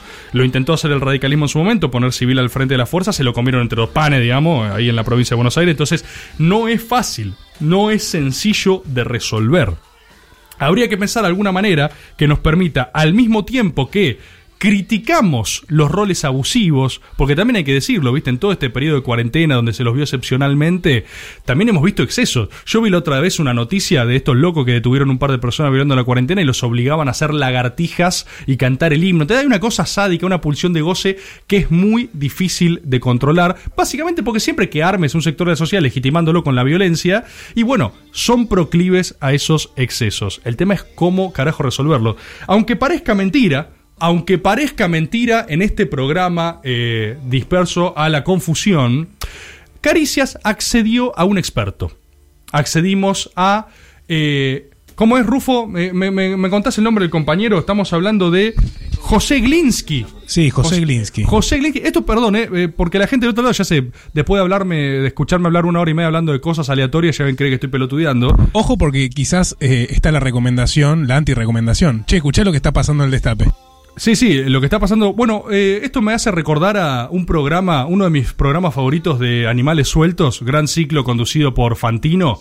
Eh, que en su programa, esto es real, eh, voy a contar esta microanécdota, en su programa creo que era número, eh, creo que era el programa número o 100 de animales sueltos, no sé si o 100 o 1000, porque cualquiera de los números puede ser para animales sueltos, Fantino entró festejando y empezó a bailar, a bailar desaforadamente, y como el rating es minuto a minuto, desde producción le empezaron a decir, che, mira, nos está viendo una banda de gente porque estás bailando, estás bailando desaforado frente al escenario, estás chivando, no das más, y la gente está empezando a decir, che, pongan animales sueltos que no saben lo que está haciendo Fantino. Así que quizás del otro lado, los oyentes, los compatriotas, el ejército de caricias está diciendo, che, eh, el destape está en su peor pico de decrepitud y solo está Rebord, solo, solo, luchando, dejando la vida, el primer mártir de caricias, haciendo un programa solo, opinando sobre las cosas que se le cantan las pelotas. Hablando de eso, tenemos el audio de nuestro experto para opinar de este tema. Ahora sí quiero retomar un segundito de seguridad real, de cómo resolvés la problemática de las Fuerzas Armadas sin algún tipo de propuesta superadora. Y cómo lo haces, obviamente, ¿eh? siendo coherente con el modelo, con el mundo y con los ideales que uno pregona. Acá no nos olvidamos de los ideales y de la fuerza que tenemos y de nuestra fuerza moral. La posta es la conducción del aparato de seguridad por parte del Estado. Esto es decir, tenés que nutrir al Estado de una burocracia profesionalizada en materia de seguridad. En seguridad, que es un componente central del Estado, porque más allá de, de la valoración que uno puede hacer de las policías. El problema de la inseguridad existe en América Latina y en muchos otros países del mundo, tanto en su dimensión objetiva, es decir, los delitos se cometen y las personas pueden poner o no en riesgo su vida y sus bienes, sobre todo en el capitalismo, también porque la, la dimensión subjetiva, es decir, el temor de los ciudadanos, tiene que ser tomado en cuenta. Y después, bueno, lo que hay que pensar es que efectivamente las fuerzas de seguridad tienen el monopolio del uso de la fuerza y que lo más importante es que lo usen profesionalmente, cuando el Estado efectivamente necesita de, ese instrumento. Para trabajar sobre la violencia institucional, eh, para mí hay que pensar básicamente en conducir eh, políticamente la estructura estatal del aparato represivo. La pota es la conducción del aparato de seguridad por parte del Estado. Porque además para poder conducir eh, a las fuerzas de seguridad o a las instituciones policiales, como me gusta decir a mí, tenés que tener cierta empatía con esos sujetes Tenés que entender que hay trabajadores, que en general son trabajadores de los sectores populares, y sin una política de bienestar para el personal policial es muy difícil que uno pueda conducir la fuerza y que no haya abusos. A mí los modelos de policía comunitaria que dan taller de guitarra me parecen una paja total. Yo prefiero policías entrenados físicamente, teóricamente, mentalmente, bien pagos. Yo soy un apasionado de esto y es de los temas que más me interesan. Espectacular audio del experto. Está muy bueno contar con expertos que ya reafirmen la posición que uno tenía antes, ¿viste? Porque es una gran práctica, te valida, podés seguir pensando básicamente lo que se te cante en las pelotas, pero con una voz de autoridad. Quizás podríamos eh, incluirlo a partir de ahora en el programa, ahora que soy yo solo, con falsos expertos. ¿Les parece ahí del otro lado de producción? Sí, hacen sí, asienten afirmativamente. Está, gracias Rufo. Bueno, en este programa autocrático, este Caricias de Facto, eh, en el cual hemos tomado el poder, voy a anunciar cuál va a ser el bloque que sigue, que es la forma eh, en la que mejor nos podemos organizar en este momento. Y es, vamos a anular esto que iba a ser Topo Noticias. Atención cámara. Acabo de romper el guion de lo que seguía, sí, porque esto es un estado de sitio. Y vamos a ir directamente a jugar al Albert Ladron, el cual eh, tendrá dos jugadores suprimidos. eh, y vamos a jugarlo simplemente la producción y yo. Está Por tocando, favor, ¿sí? ¿sí? está tocando el timbre del invitado que teníamos. Ah, pasar espectacular. igual. Hacelo pasar, hacelo pasar. Eh, y recordamos a la gente que está al otro lado escuchando este programa, es la primera vez que un programa al aire se hace enteramente en forma improvisada por una persona que no sabía que iba a estar sola al aire. Los esperamos. Cristian Siminelli, Elisa Sánchez y Tomás Rebord son los angustiantes animadores de la fiesta del oficialismo. Humor, actualidad, banquineo y angustia existencial. Caricias reperfiladas. De 23 a 1 por el Destape Radio. Seguimos en este programazo de locura y soledad de caricias. Es, es en efecto como, como la cuarentena. O sea, es el programa que mejor encarna la sociedad topo porque primero la declamamos y ahora la vivimos. Ahora ejercemos el estado de locura y nerviosismo en el cual... ¿Y, y ahí qué está? ¿Qué, qué han hablado? O sea, ¿por qué se te canta venir ahora? Eh, yo estoy desde hace rato acá sufriendo. El verdadero padecimiento que puedo decir que estoy pasando acá en mi casa. Qué bueno. Eh, que es- tampoco- aparte, aparte, te puedo contar algo, te escucho como el orto. Así que eso todavía me, me deja como más arriba. Se escucha como el culo, Cristian. Eh, Pregunta ahí a la producción, ¿por qué seguimos tratando de conectar gente y se escucha como el orto? No, quedó ahí. Qué bueno. Ahora vamos a jugar al Albert Ladron. ¿Se preguntarán cómo? Pues no lo sabemos. Está con nosotros el Brigadier Gandulfi. Pero muy, pero muy buenas noches a todos. ¿Cómo les va? ¿Cómo les va, Tomás Rebord? Bien. ¿Y a Tomás Rebor cómo le va? Bien. Bien, perfecto. Me, me gusta mucho ese juego. Eh, quizás me recuerden de eh, la temporada pasada de este programa. Ah, es verdad. Brigadier Elvio Gandulfi. Vos ya, ya estuvo acá. Ustedes, por favor, Ya estuvo acá Brigadier Gandulfi. Exactamente, yo ya estuve acá, después me mandaron a una misión a Zimbabue y tuve que regresar ahora a la Argentina por el estado de pandemia que estamos viviendo. Perfecto, y ahora lo invitaron a este programa, qué lujazo. Exactamente. Este, este programa de to- y Llamas. estuve tocando mucho tiempo el timbre y no me escuchaba nadie. Bueno, hay una, hay una constante, Brigadier, es que cada programa en el que usted estuvo se declaró el Caricias de facto. Exactamente. Así Es que, exactamente. eh, quizás usted podría decirse que es mufa. Eh, o vengo a restaurar el orden. O viene a restaurar Como usted prefiera verlo. Las dos caras de una moneda. Bueno, cuénteme un poco de este Albert Ladron que se trae entre manos. Hoy vamos a jugar al Albert Ladron. Un juego para disfrutar la cuarentena y eh, no aburrirse, justamente. Introducción. A ver. El Albert Ladron es un juego sobre la libre circulación y la responsabilidad social colectiva. Igual, perdón, no Se sé, propo- no sé si hace falta que lo lea, o sea, nos puede contar el juego. Eh, y- Si no leo las instrucciones, corremos el riesgo de que las personas no lo entiendan. Se propone un momento de reflexión y discusión sobre el individuo que circula libremente por la ciudad en momentos de cuarentena. Vamos a definir si este es garca o es boludo. El uso del masculino es adrede. Pues, Son todos. Es verdad, los casos fueron siempre garcas y boludos eh, masculinos, ¿no? Justamente, por eso es garca o boludo. Perfecto. El juego. Se plantearán diferentes situaciones con distintos personajes y roles de la vida social. Cada jugador encarnará un personaje y un rol distinto en cada turno. Ok. ¿Se viene entendiendo por acá? Sí, sí, no vamos a tener ni personajes ni roles porque estoy solo, pero yo puedo dividirme en personas. Perfecto, yo vengo a hacer el juego como se tiene que hacer. Ok, bárbaro, está buenísimo eso. Por cada situación se encarnarán los siguientes roles. Ajá. Civil que circula, representante de la ley, presidente de la nación.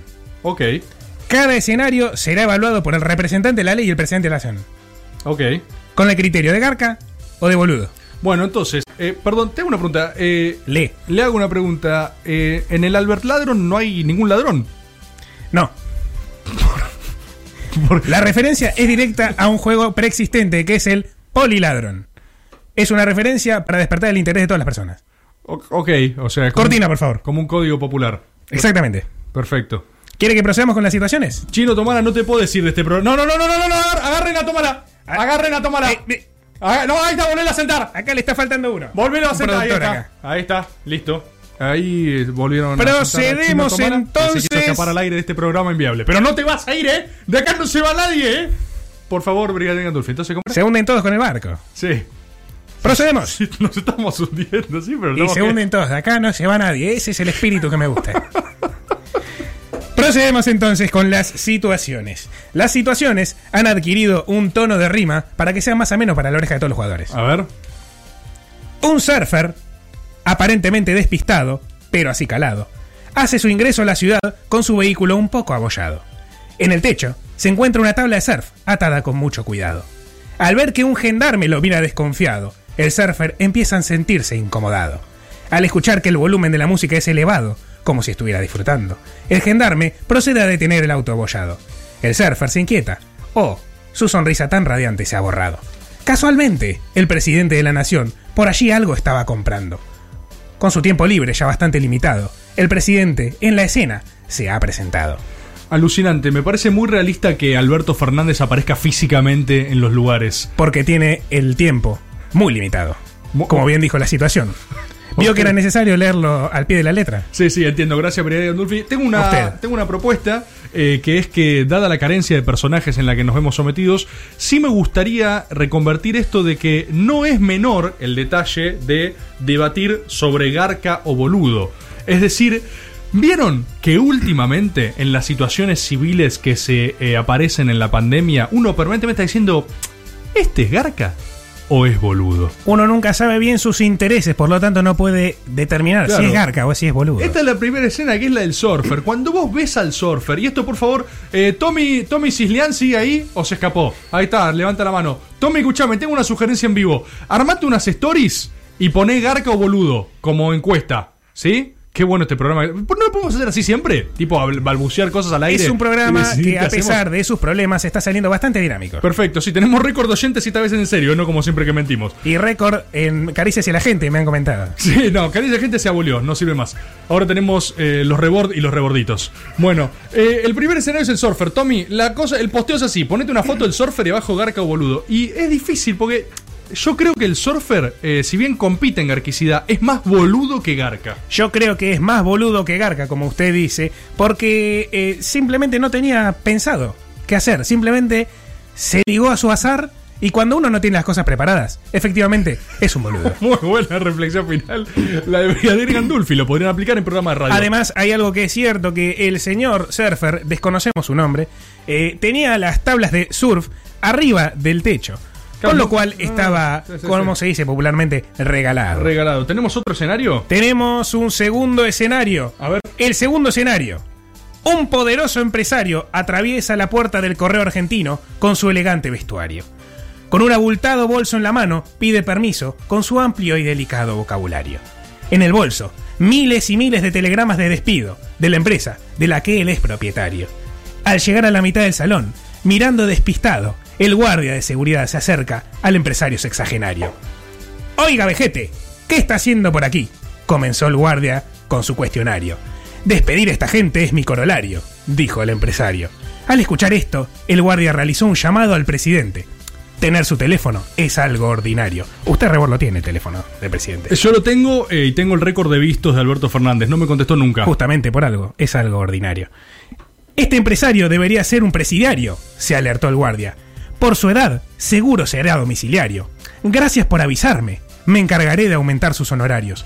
Y con este guiño paritario, el presidente arriba al inmobiliario. El presidente de la nación se hace presente en el correo argentino. No, acá sin lugar a dudas nos encontramos frente a un escenario de un garca. O sea, este es el, el clásico empresario queriendo despedir a 1.400 personas con 1.400 cartas de documento en el correo. No, no existe. Ahora, la pregunta es la siguiente, señor conductor Tomás Rebord. Sí, conductor y también panelista de mi propio programa. Señor conductor y panelista Gracias. Tomás Rebord. Sí. Este empresario sexagenario no está pecando de lo mismo que el surfer. ¿De estar regalado, decís? Y yo creo que si está llevando los bolsos Sí. en una mano y en la otra mano no está llevando ninguna, ninguna cosa, eh, está un poco regalado también. Está un poco regalado porque siempre hay componente de boludez, pero creo que prima más eh, su interés de rapiña, de cagarse en todo el mundo. Y eso para mí lo hace más garca.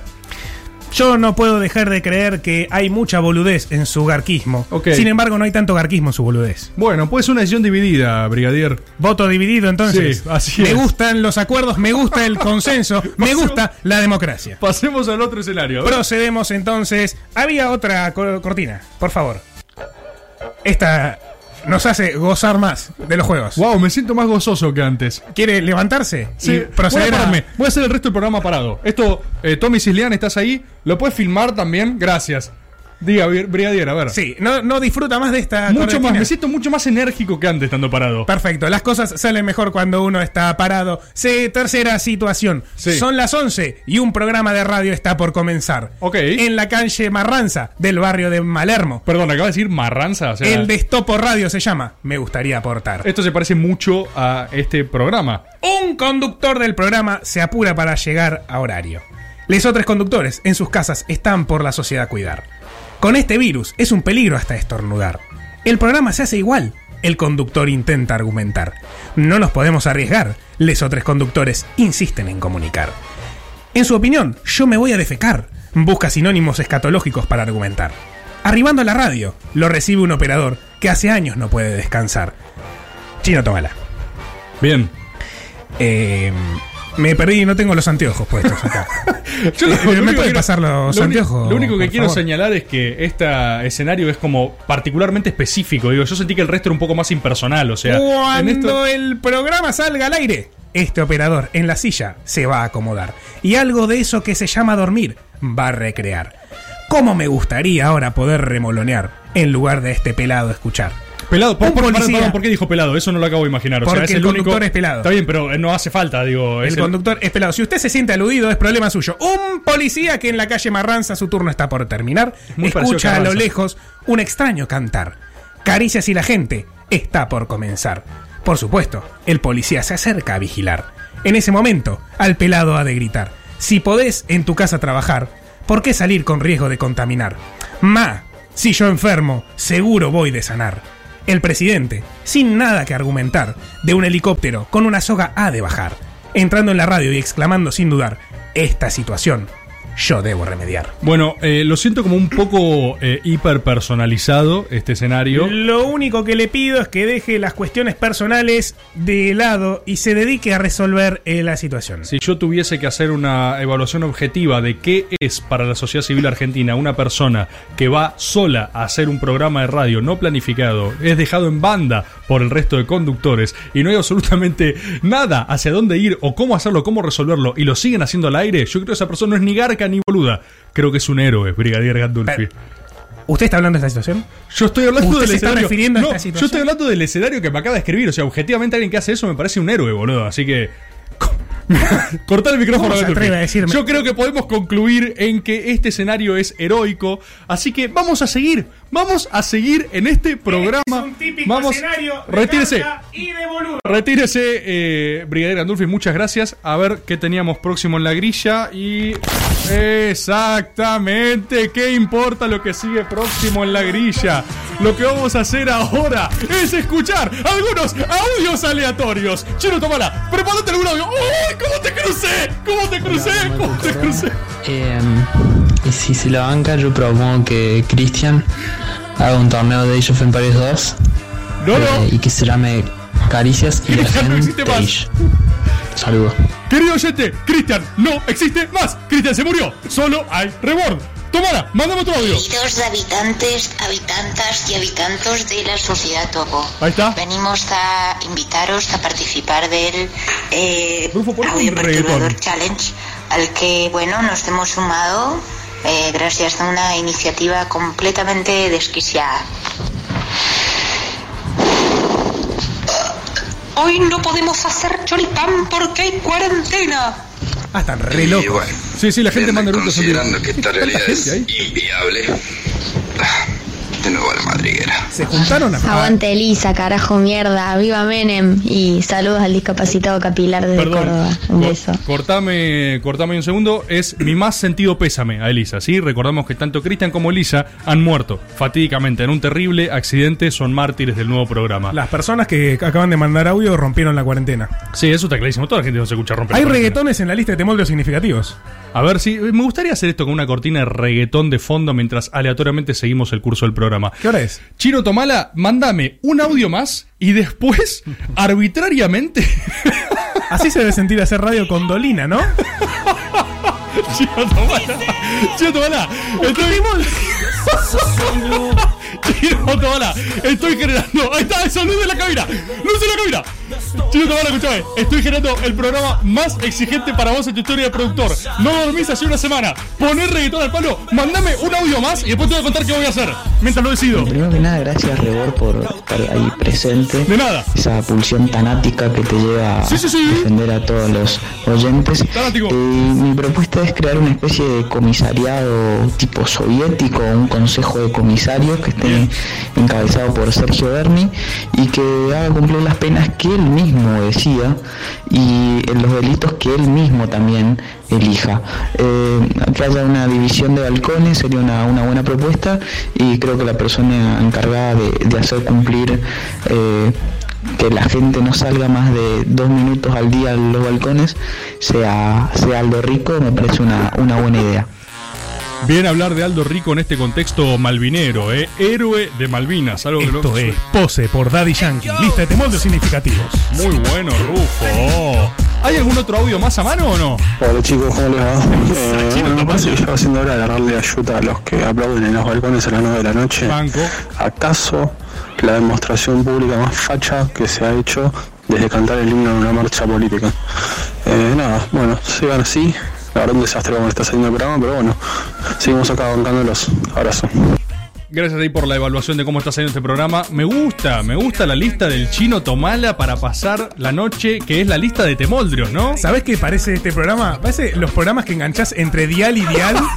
FM Flores, Reggaetón Sí, sí, sí. Flores. Y Es seguimos esto. acá con más, más, más, más, más reggaetón. noches, compañeros. Desde Mendoza les quiero aportar un dato sobre el Tacho.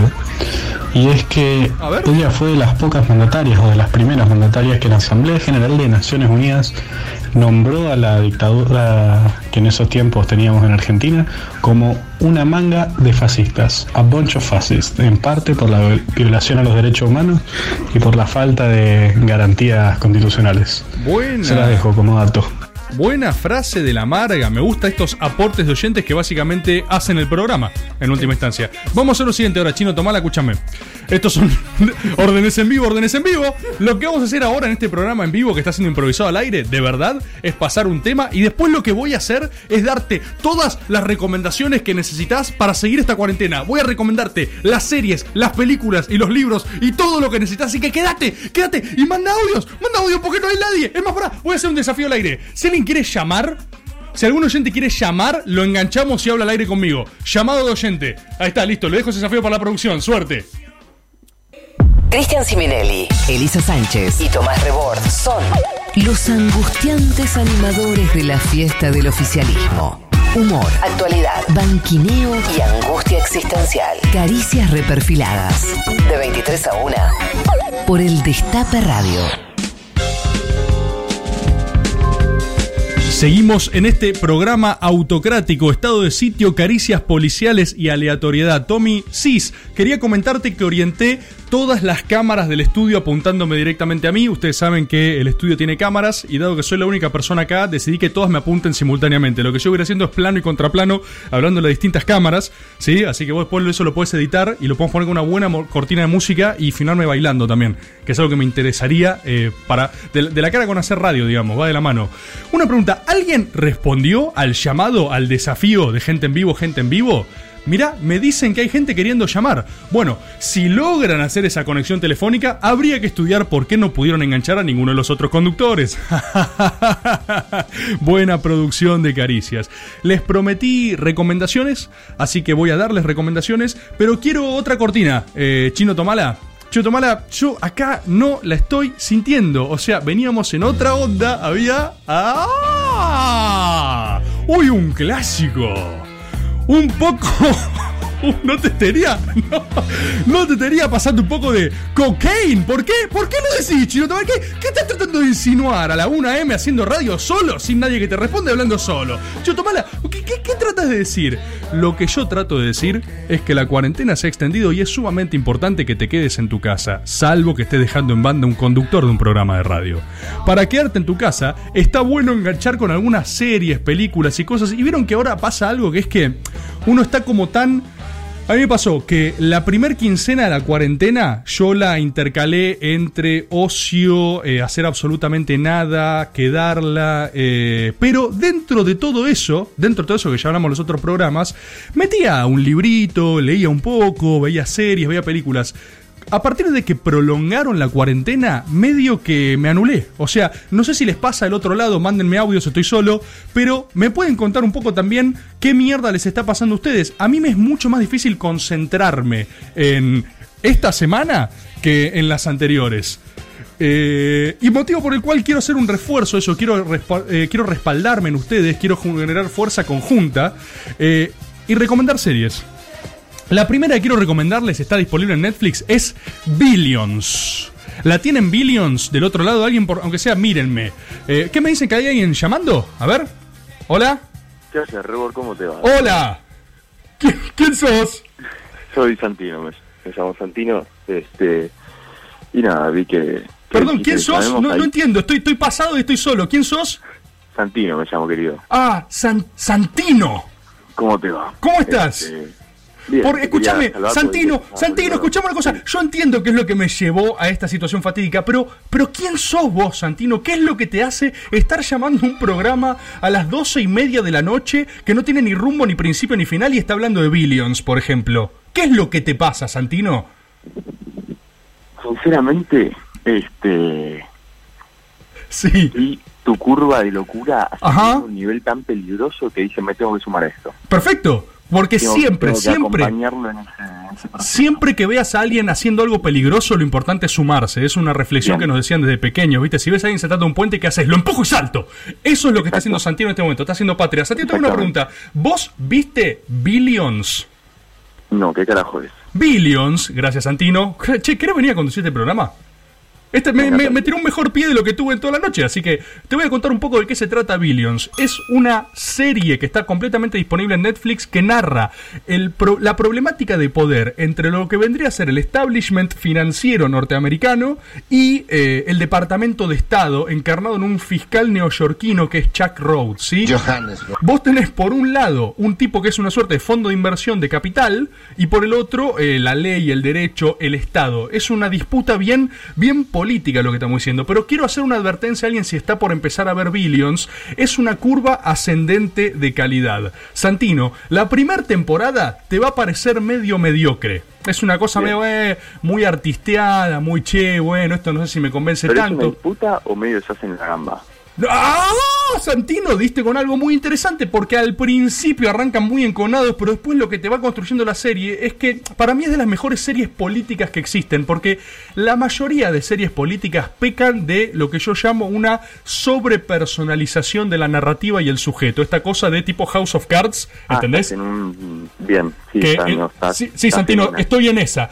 Eh, lo Bien. que le pasa a House of Cards es que la persona, ¿entendés? Es como todopoderosa y decide y los hilos del poder, esta cosa tan espectacularizada yankee. Acá, en Billions, es una de las pocas series que te ve, te deja ver ese entramado subterráneo del poder. Hay un capítulo de la cuarta temporada que es eh, el tras bastidores de la burocracia norteamericana, en la cual para ir consiguiendo un favor va satisfaciendo a otros niveles de la burocracia yankee, que es formidable. Pero te acabo de dar una clave, Santino, que es la primera temporada es medio mediocre, la segunda es bastante buena, la tercera es muy buena y la cuarta es ¡ah! La panacea. Entonces, ¿Cómo ¿cómo- llegaste a ver cuatro temporadas de una serie que no te gustaba? no, no, no, porque la primera me parecía más o menos, yo miro todo aparte, ¿eh? la primera es más o menos y la segunda cuando empecé a verla dije, che, pará, esto es buenísimo, se lo tengo que contar a Santino. Esto eh, es un serión, hermano. Entonces, Pero esa... es, como, es como al revés de lo que pasa con la de Nisman, que es como que no te muestran nada. No, la de Nisman es una serie. La de Nisman es un error. La, Nisman es un error común creer que se trata de Nisman. Es una serie del obelisco de la ciudad de Buenos Aires. Es una serie de distintos planos del obelisco en donde pasan algunas historias paralelas. Pero es una serie del obelisco, claramente. Tiene el 90% de los planos. La otra, ¿sabés qué me hiciste acordar que quiero recomendar, Santino? Es Better Call Saul. ¿La tenés esa? Sí, vi la, la segunda temporada es una garompa. Vi No, no, no. Santino. Mierda. Santino, Santino, vos estás equivocado. Escuchame una cosa, ¿sí, Santino? No solo estás equivocado. decir. Sí, vos so- no solo estás equivocado porque llamás a un programa a las doce y media de la noche sin saber qué hay del otro lado, sino que estás equivocado porque es una serie de una fineza, de una calidad, de un tempo que es distinta. Entiendo que. ¿A vos qué pasó? ¿Te pareció lenta? No, pero es como que a la, la primera sí tiene un ritmo interesante y la segunda es tipo el chabón que va, que le hace el, eh, las manos de la, la china que tiene agua de pepino y es eso. Como No, no, no, no, más. no, gente, Santino está mintiendo. ¿Sí? Santino les miente, Santino es una mala persona. Escúchame, ¿hay alguien más en línea llamando? ¿Podemos cambiar a Santino por un nuevo Santino? Santino, todo bien con vos, eso es un Todo lo capo, que ¿eh? es interior del país no podemos comunicarnos. Ah, qué bueno, qué federal de nuestra parte. O sea, ahora, Un abrazo al Destape Radio. un, un abrazo al Destape Radio. Está bueno esto. O sea, no- nuestro. ¿Vos de dónde sos, Santino? De Vicente López, bien, bien gorila. Ah, bien gorila de Vicente López. Tengo, ahí es, eh, ahí es el Fede Mochi. ¿Lo conoces al Fede Mochi? No. no, Ay, no, Santino. no nos. Santino, Santino, venías tan bien, pero se está complicando esto. Avísenme si hay otra persona en línea. Santino, vos me caes bárbaro, ¿eh? pero me parece que por una cuestión, viste, de democratizar el aire, tampoco somos tantos acá, no hay, no hay mucho espacio, viste. Entonces, Me parece muy bien. hay que, hay que rotar. Un abrazo al chino Tomala. Dale, le mando un abrazo al Chino Tomala. Gracias, Santino. Gracias por animarte a haber hablado con nosotros. Y ahora invitamos a nuevos oyentes, ¿eh? Sigan llamando y hacen un programa al aire conmigo. Ya hablamos de Billions, hablamos de Better Call Saúl. Yo quiero contar un poquito esta serie que a Santino le pareció una cagada, pero reitero, Santino está equivocado y es una mala persona. Eh, Better Call Saúl es un spin-off de Breaking Bad. ¿Qué significa un spin-off? Es aquello que se desprende de una serie principal y sigue con personajes aparentemente secundarios. Breaking Bad es un serión, está buenísima, si no la vieron mírenla, pero la vio el 90% del planeta. Recomendar eh, Breaking Bad es como recomendar las tres primeras temporadas de Lost, o sea, no sirve absolutamente nada. Lo que pasa es que mucha gente no quiere arrancar a ver Better Call Saul porque dice, mmm, una spin-off, qué paja. Las spin-offs siempre son para chorar un poquito más de guita cuando la pegaste con un producto. Eso es parcialmente cierto, porque en parte es verdad, pero Better Call Saul es un serión. Yo me animo a decir que por momentos supera a la original. Cuando digo esto, la gente se indigna. Lo pongo en Twitter y la gente me dice, uh, sí, venía coincidiendo con vos hasta que dijiste que era mejor. Porque ¿cuál es la necesidad de decir mejor que tal, mejor que el otro? Y bueno, se me cantan las pelotas, esa es la necesidad.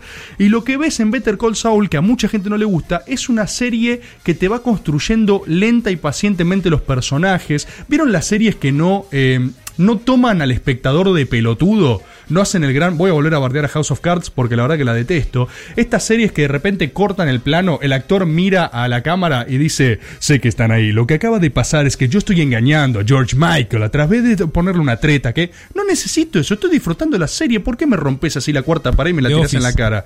No, pero The Office es otra cosa, Rufo. ¿Cómo me vas a.? ¿Qué hijo de.? No. Con esta gente tengo que hacer programa. Es solo. igual, ¿no? No, no es igual. The Office es otro serión porque justamente se aprovecha del formato eh, falso documental, ¿viste? Falso formato donde hay, donde la cámara es un personaje.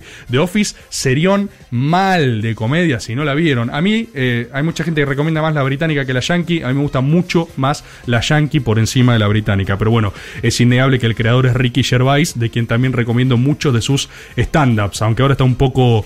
eh, Está medio enojado Ricky Gervais últimamente, pero bueno, es un tipo que por lo menos hace algo divertido, descontractura. Eh, ¿vos maltrataste a Santino?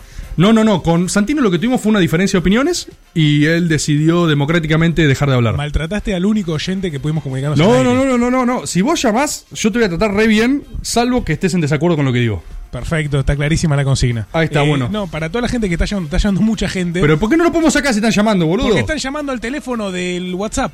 Y no se puede, es otro teléfono de acá. Y el destape no. ¿Y cuál es el otro teléfono? Decime el otro teléfono y lo digo, boludo, es una radio, para eso sirve. No hay otro teléfono. ¿Y pero es que ustedes dijiste que llamaron a otro? Es el destape, es así, es místico. Eh, el destape no quiere comunicarse con la gente que va más allá de Vicente López. Mira, arroba, arroba Mariano Mogni debe estar escuchando este programa y debe haber dicho, esto es un desastre. O sea, esto verdaderamente ha pasado todo lo que venían eh, vaticinando, que es el fin, el fin de este programa, el fin conceptual de este programa, el fin psicológico, y nos quieren cortar y no nos van a desenchufar. Es más, si sigo capaz sigo, sigo hasta mañana, sigo hablando solo durante toda la noche, la verdad no me importa.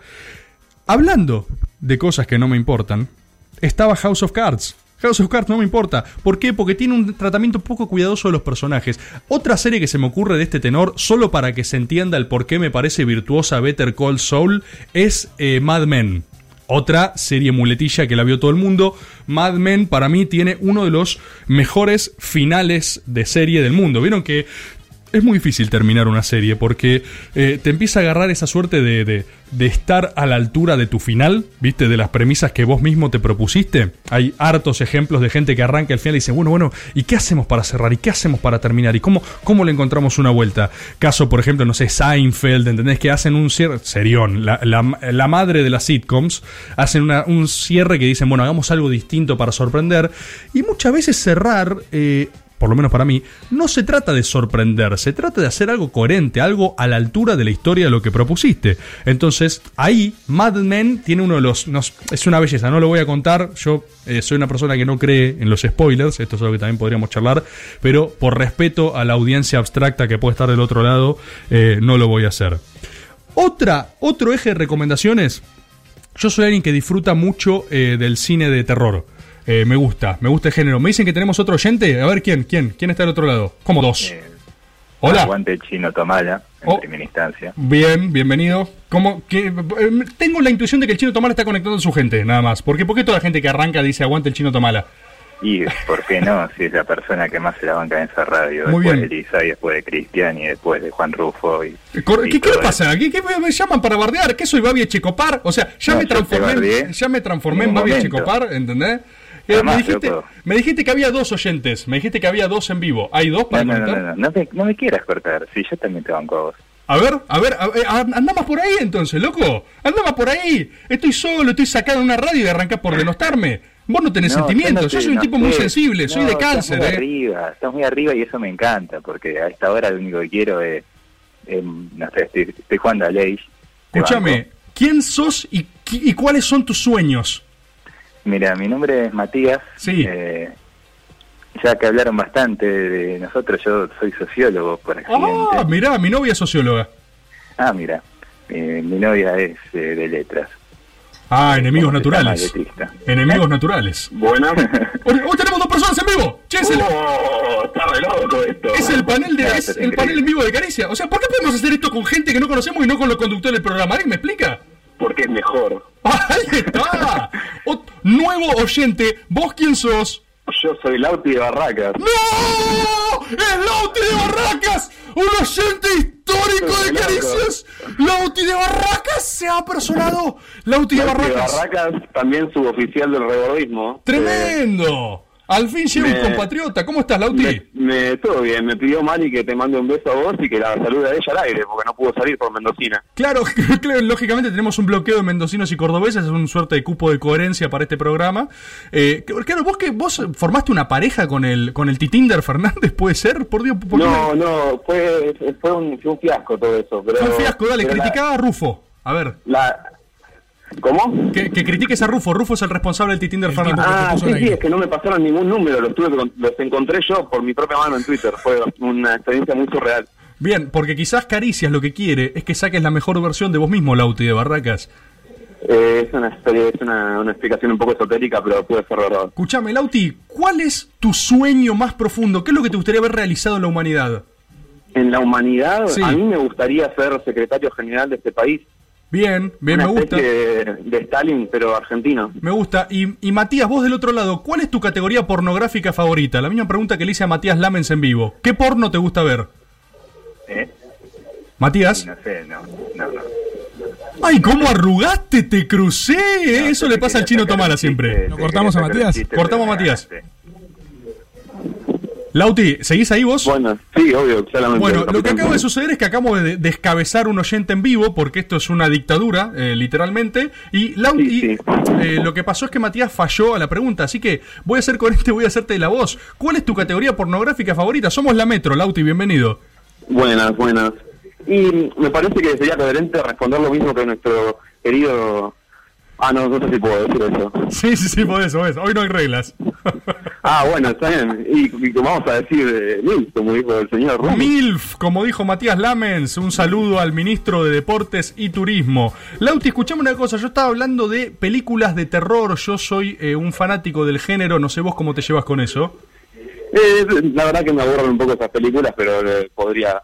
Perfecto, fanático como yo. La cuestión con el género del terror que suele suceder muchas veces es que a la gente no le gustan sus premisas. Como todo es un género cerrado, ¿viste? Tenés que eh, compartir su código, su estética, etcétera. A mí cuando digo terror o el género horror en general, me gusta algo que no suele estar tan explorado hoy en día. Eh, hoy en día se hace mucho esta cosa del jump scare, esta cosa de asustarte porque sí. Si vos estás viendo una pantalla en un lugar oscuro y silencioso y te salta un gato en primer plano con un sonido estridente, te vas a asustar. Para mí eso no es signatario de buen terror. Creo que el buen terror, el horror, está bien construido, te va llevando, es una sensación más atmosférica. Sí, si se sí, el mejor horror es el Lovecraftiano para mí. Ahí va. ¿Sabes que justo quería hablar de Lovecraft? Lauti, entre esto y lo de Lamens, me parece que vos sos un seguidor, ¿eh?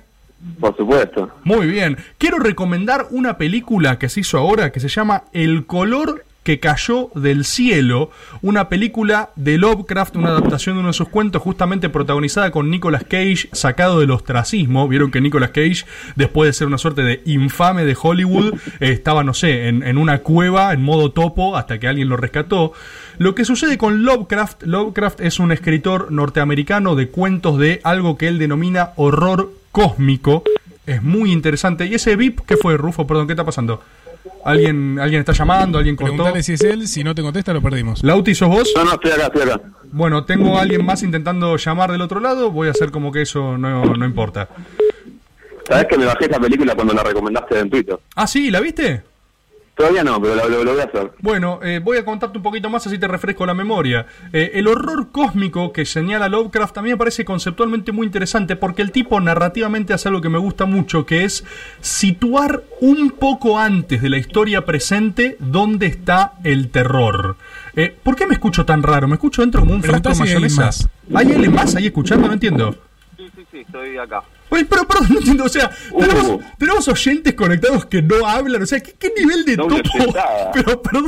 Estaba, estaba preparando una entrada más este, triunfante, ¿viste? Pero- Pero, bueno.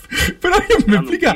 Pero perdón, o sea, tenemos gente que llama a la radio, queda enganchada y en silencio. O sea, Ustedes obviamente son asesinos de gatitos bebé, ¿entendés? O sea, gente que está muy mal de la cabeza. ¿Quién, quién sos y por qué estás ahí observándonos en un rincón en silencio? Eh, mira, mi nombre es Ramiro Sí. y básicamente estoy acá porque no tengo un carajo para hacer. Perfecto. Como yo. todos los oyentes de este programa. Como ¿no? yo, como todos los oyentes, como gran parte de la sociedad civil argentina. Ramiro, Sí, también soy drogadicto como gran parte de... ¿sabes que yo no? oyentes. ¿Sabés que la, no, eh, la gente está convencida de que yo vivo eh, de pala por básicamente porque hago un programa solo parado gritando a la una de la mañana en el destape con nadie del otro lado? Pero sorprendentemente no, yo no tomo ni alcohol, boludo, no, no me drogo, no tomo ni nada. Eso es un buen dato ahí para decepcionar gente. Seguro que en Córdoba más de uno está pegando un tiro ahora. Soy bastante Peronismo, peronismo ortodoxo. Ahí está, sí, sí, uno de los otros tiros, sí, me entendieron ahí en cabina. Peligroso igual un rebor drogado, te digo. Nunca, no, no, nunca lo hice, no, no, tengo, tengo una, una línea por otro lado, soy más ortodoxo en serio, tengo ahí un gen un poco más milico de verdad, caricias policiales, ¿vieron cómo estaba todo pensado de un principio este programa? Che, rebor, Sí, diga, eh, ¿te puedo recomendar una serie? Va, si la viste. a ver. ¿Viste Ozark? ¿Sabes que no vi Ozark y mi vieja me está rompiendo las pelotas todos los días para que vea Ozark? Está buena. Está muy buena. Pero Ozark. para, para, eh, ¿te puedo, ¿cómo era tu nombre? Ramiro. Ramiro, eh, escuchame, Lauti, ¿vos seguís ahí? Sí, sí. Qué bueno, quédate. Escúchame, Ramiro, eh, me pasa algo con Ozark. Siento que es la misma mierda que Breaking Bad remixada. ¿Estoy equivocado? Mm, sí, estás equivocado. A ver, profundice. Mira, Ozark lo que tiene de interesante es que, digamos, va más allá de esto que decías vos de los yankees, ¿viste? Sí. Como del, del chabón que puede todo y que la maneja toda. Sí. Es un chabón que se mete con un cartel mexicano a lavarles guita y básicamente eh, no eh, quiere salir todo el tiempo y la caga y la caga, pero sigue ahí, ¿viste? Bueno, pero perdón, voy a hacer un poco, voy a presionarte, ¿sí? No. Presioname. Sí, no se parece un poco a Breaking Bad. Me están mostrando memes que están mandando ahí en Twitter donde estoy yo tocando el violín arriba del Titanic. Sí, efectivamente, Mirá. yo voy a hundirme con este barco, ¿eh? No va a quedar nadie, yo me voy a quedar acá, ¿eh? Lo voy a hacer. Yo nací y voy a morir con este programa. Seguí. Yo vi Breaking Bad hace un par de años, Sí. era más chico, y la verdad que no me parece tan parecida. Me Bueno. parece un poco más... Mejor que Breaking Bad, te diría. Y mirá que está difícil. Mirá, bueno, la tomo entonces. A vos, eh, Te vos- tiro, te tiro un datito de Lauca. Sí. Era un tipo Estábamos- extremadamente estábamos- racista. Estábamos hablando de Lovecraft antes y del horror cósmico. Ahora el oyente me está contribuyendo en que estoy recomendando a una persona racista. Siga. Sí, no, no, pero es muy interesante porque el tipo era extremadamente racista contra los negros y contra los irlandeses. Ah, mira. Y a tal grado que le puso a su, de nombre a su gato Niggerman, que es, eh, como todos saben, un eh, insulto racial en Estados Unidos. Mirá, ¿eso le puso a su gato? Sí, sí, se llamaba así su gato. Pero ¿cuál es el mambo entonces entre odiarlo y ponerle el nombre al gato? Es medio como vindicatorio y una relación No rara. sé, era un gato negro, así que para, por ahí eh, iba la, la- la onda. Quizás era más lineal. Bueno, lo que decía ahí Lauti de Barracas estaba hablando, recuerden, de el color que cayó del cielo. Quiero decir una última cosa. Lovecraft es un tipo particularmente difícil de adaptar, ¿sí? Eh, el, alguien que siempre quiso adaptar a Lovecraft fue eh, Del Toro, Guillermo Del Toro. Guillermo Del Toro es un cineasta eh, mexicanoide, que es básicamente la descripción de un mega nerd apasionado con el horror y las cosas, y hace las películas que les copan. Para que se den una idea, eh, Del Toro agarró, es un tipo que ve todo lo que le mandan, más o menos como yo con Netflix. El chabón le llega un material y dice, a ver, se sienta, lo ve, y así le llegó una película de terror que quiero recomendar argentina, para compensar un poquito tanto yanquilandismo, que se llama Aterrados. La misma está en Netflix y es muy buena película argentina de terror. Yo cuando la vi me sorprendí muchísimo. También sorprendió a Del Toro que la vio y dijo, che, esto es excelente. Lo llamó al director nuestro y le dijo, venite ya para Yanquilandia que la producimos y la hacemos de vuelta. Así que le dejo también esa recomendación. Yo lo de Ozark lo voy a tomar. Voy a proponerle ahora a la producción irnos a un pequeño temita corto, agradecerles a los oyentes que se han sumado a este barco hundiéndose y vamos a ir con un, una última despedida para este programa tan especial. Gracias a ustedes del otro Gracias lado. a ¿eh? usted, capitán. Por favor.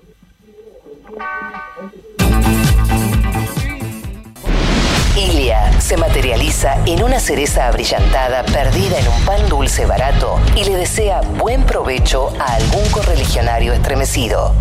Este y muchos otros datos incomprobables en Caricias Reperfiladas.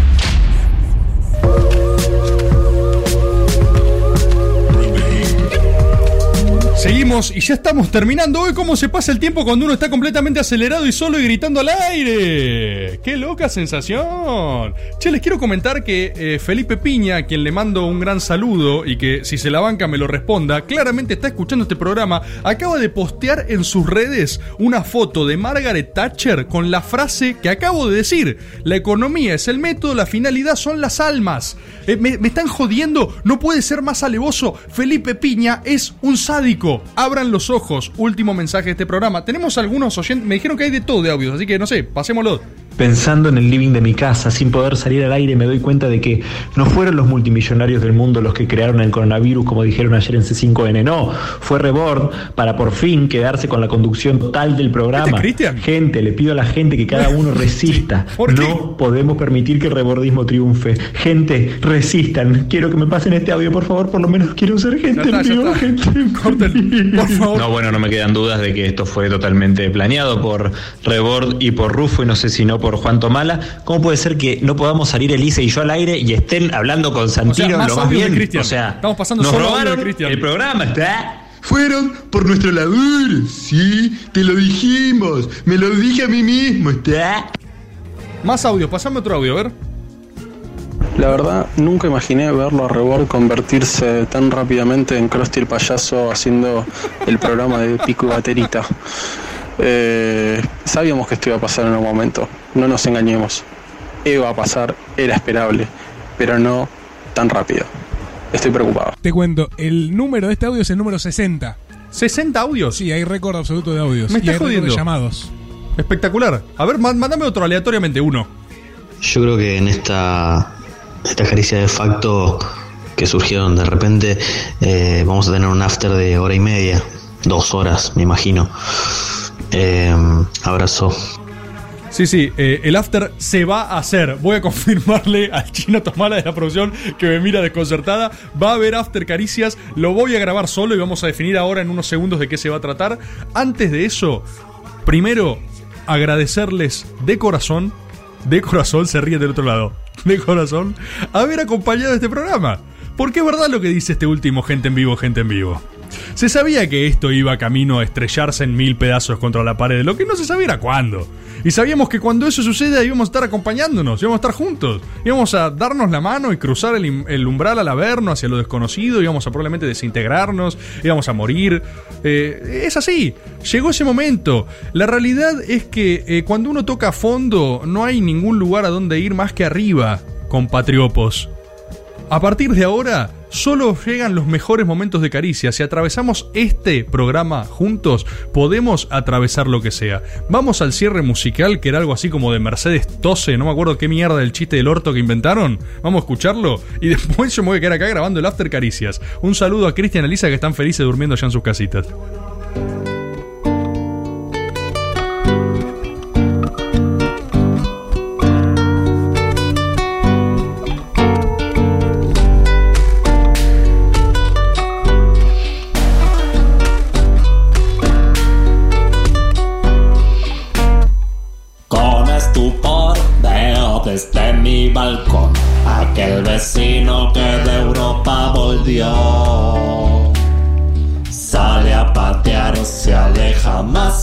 Llega la parada del bondi con su guitarra.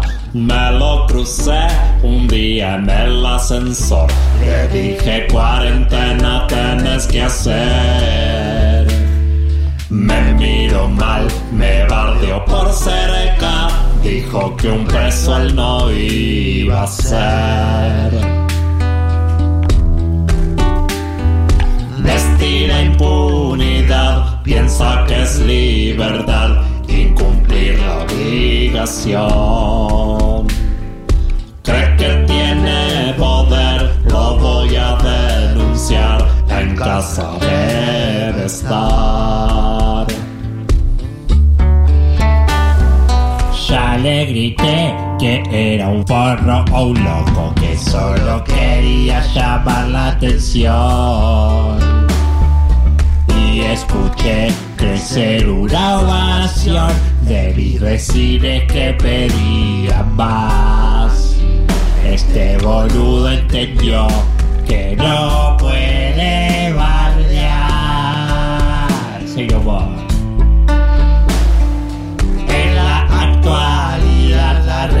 habilidad es seguir la dirección de Alberto, loco.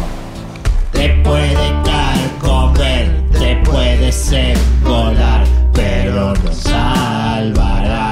Loco, quédense en su casa, a ver, escuchen rock and roll. Mi ejército, a guardarse todo, loco, say no more.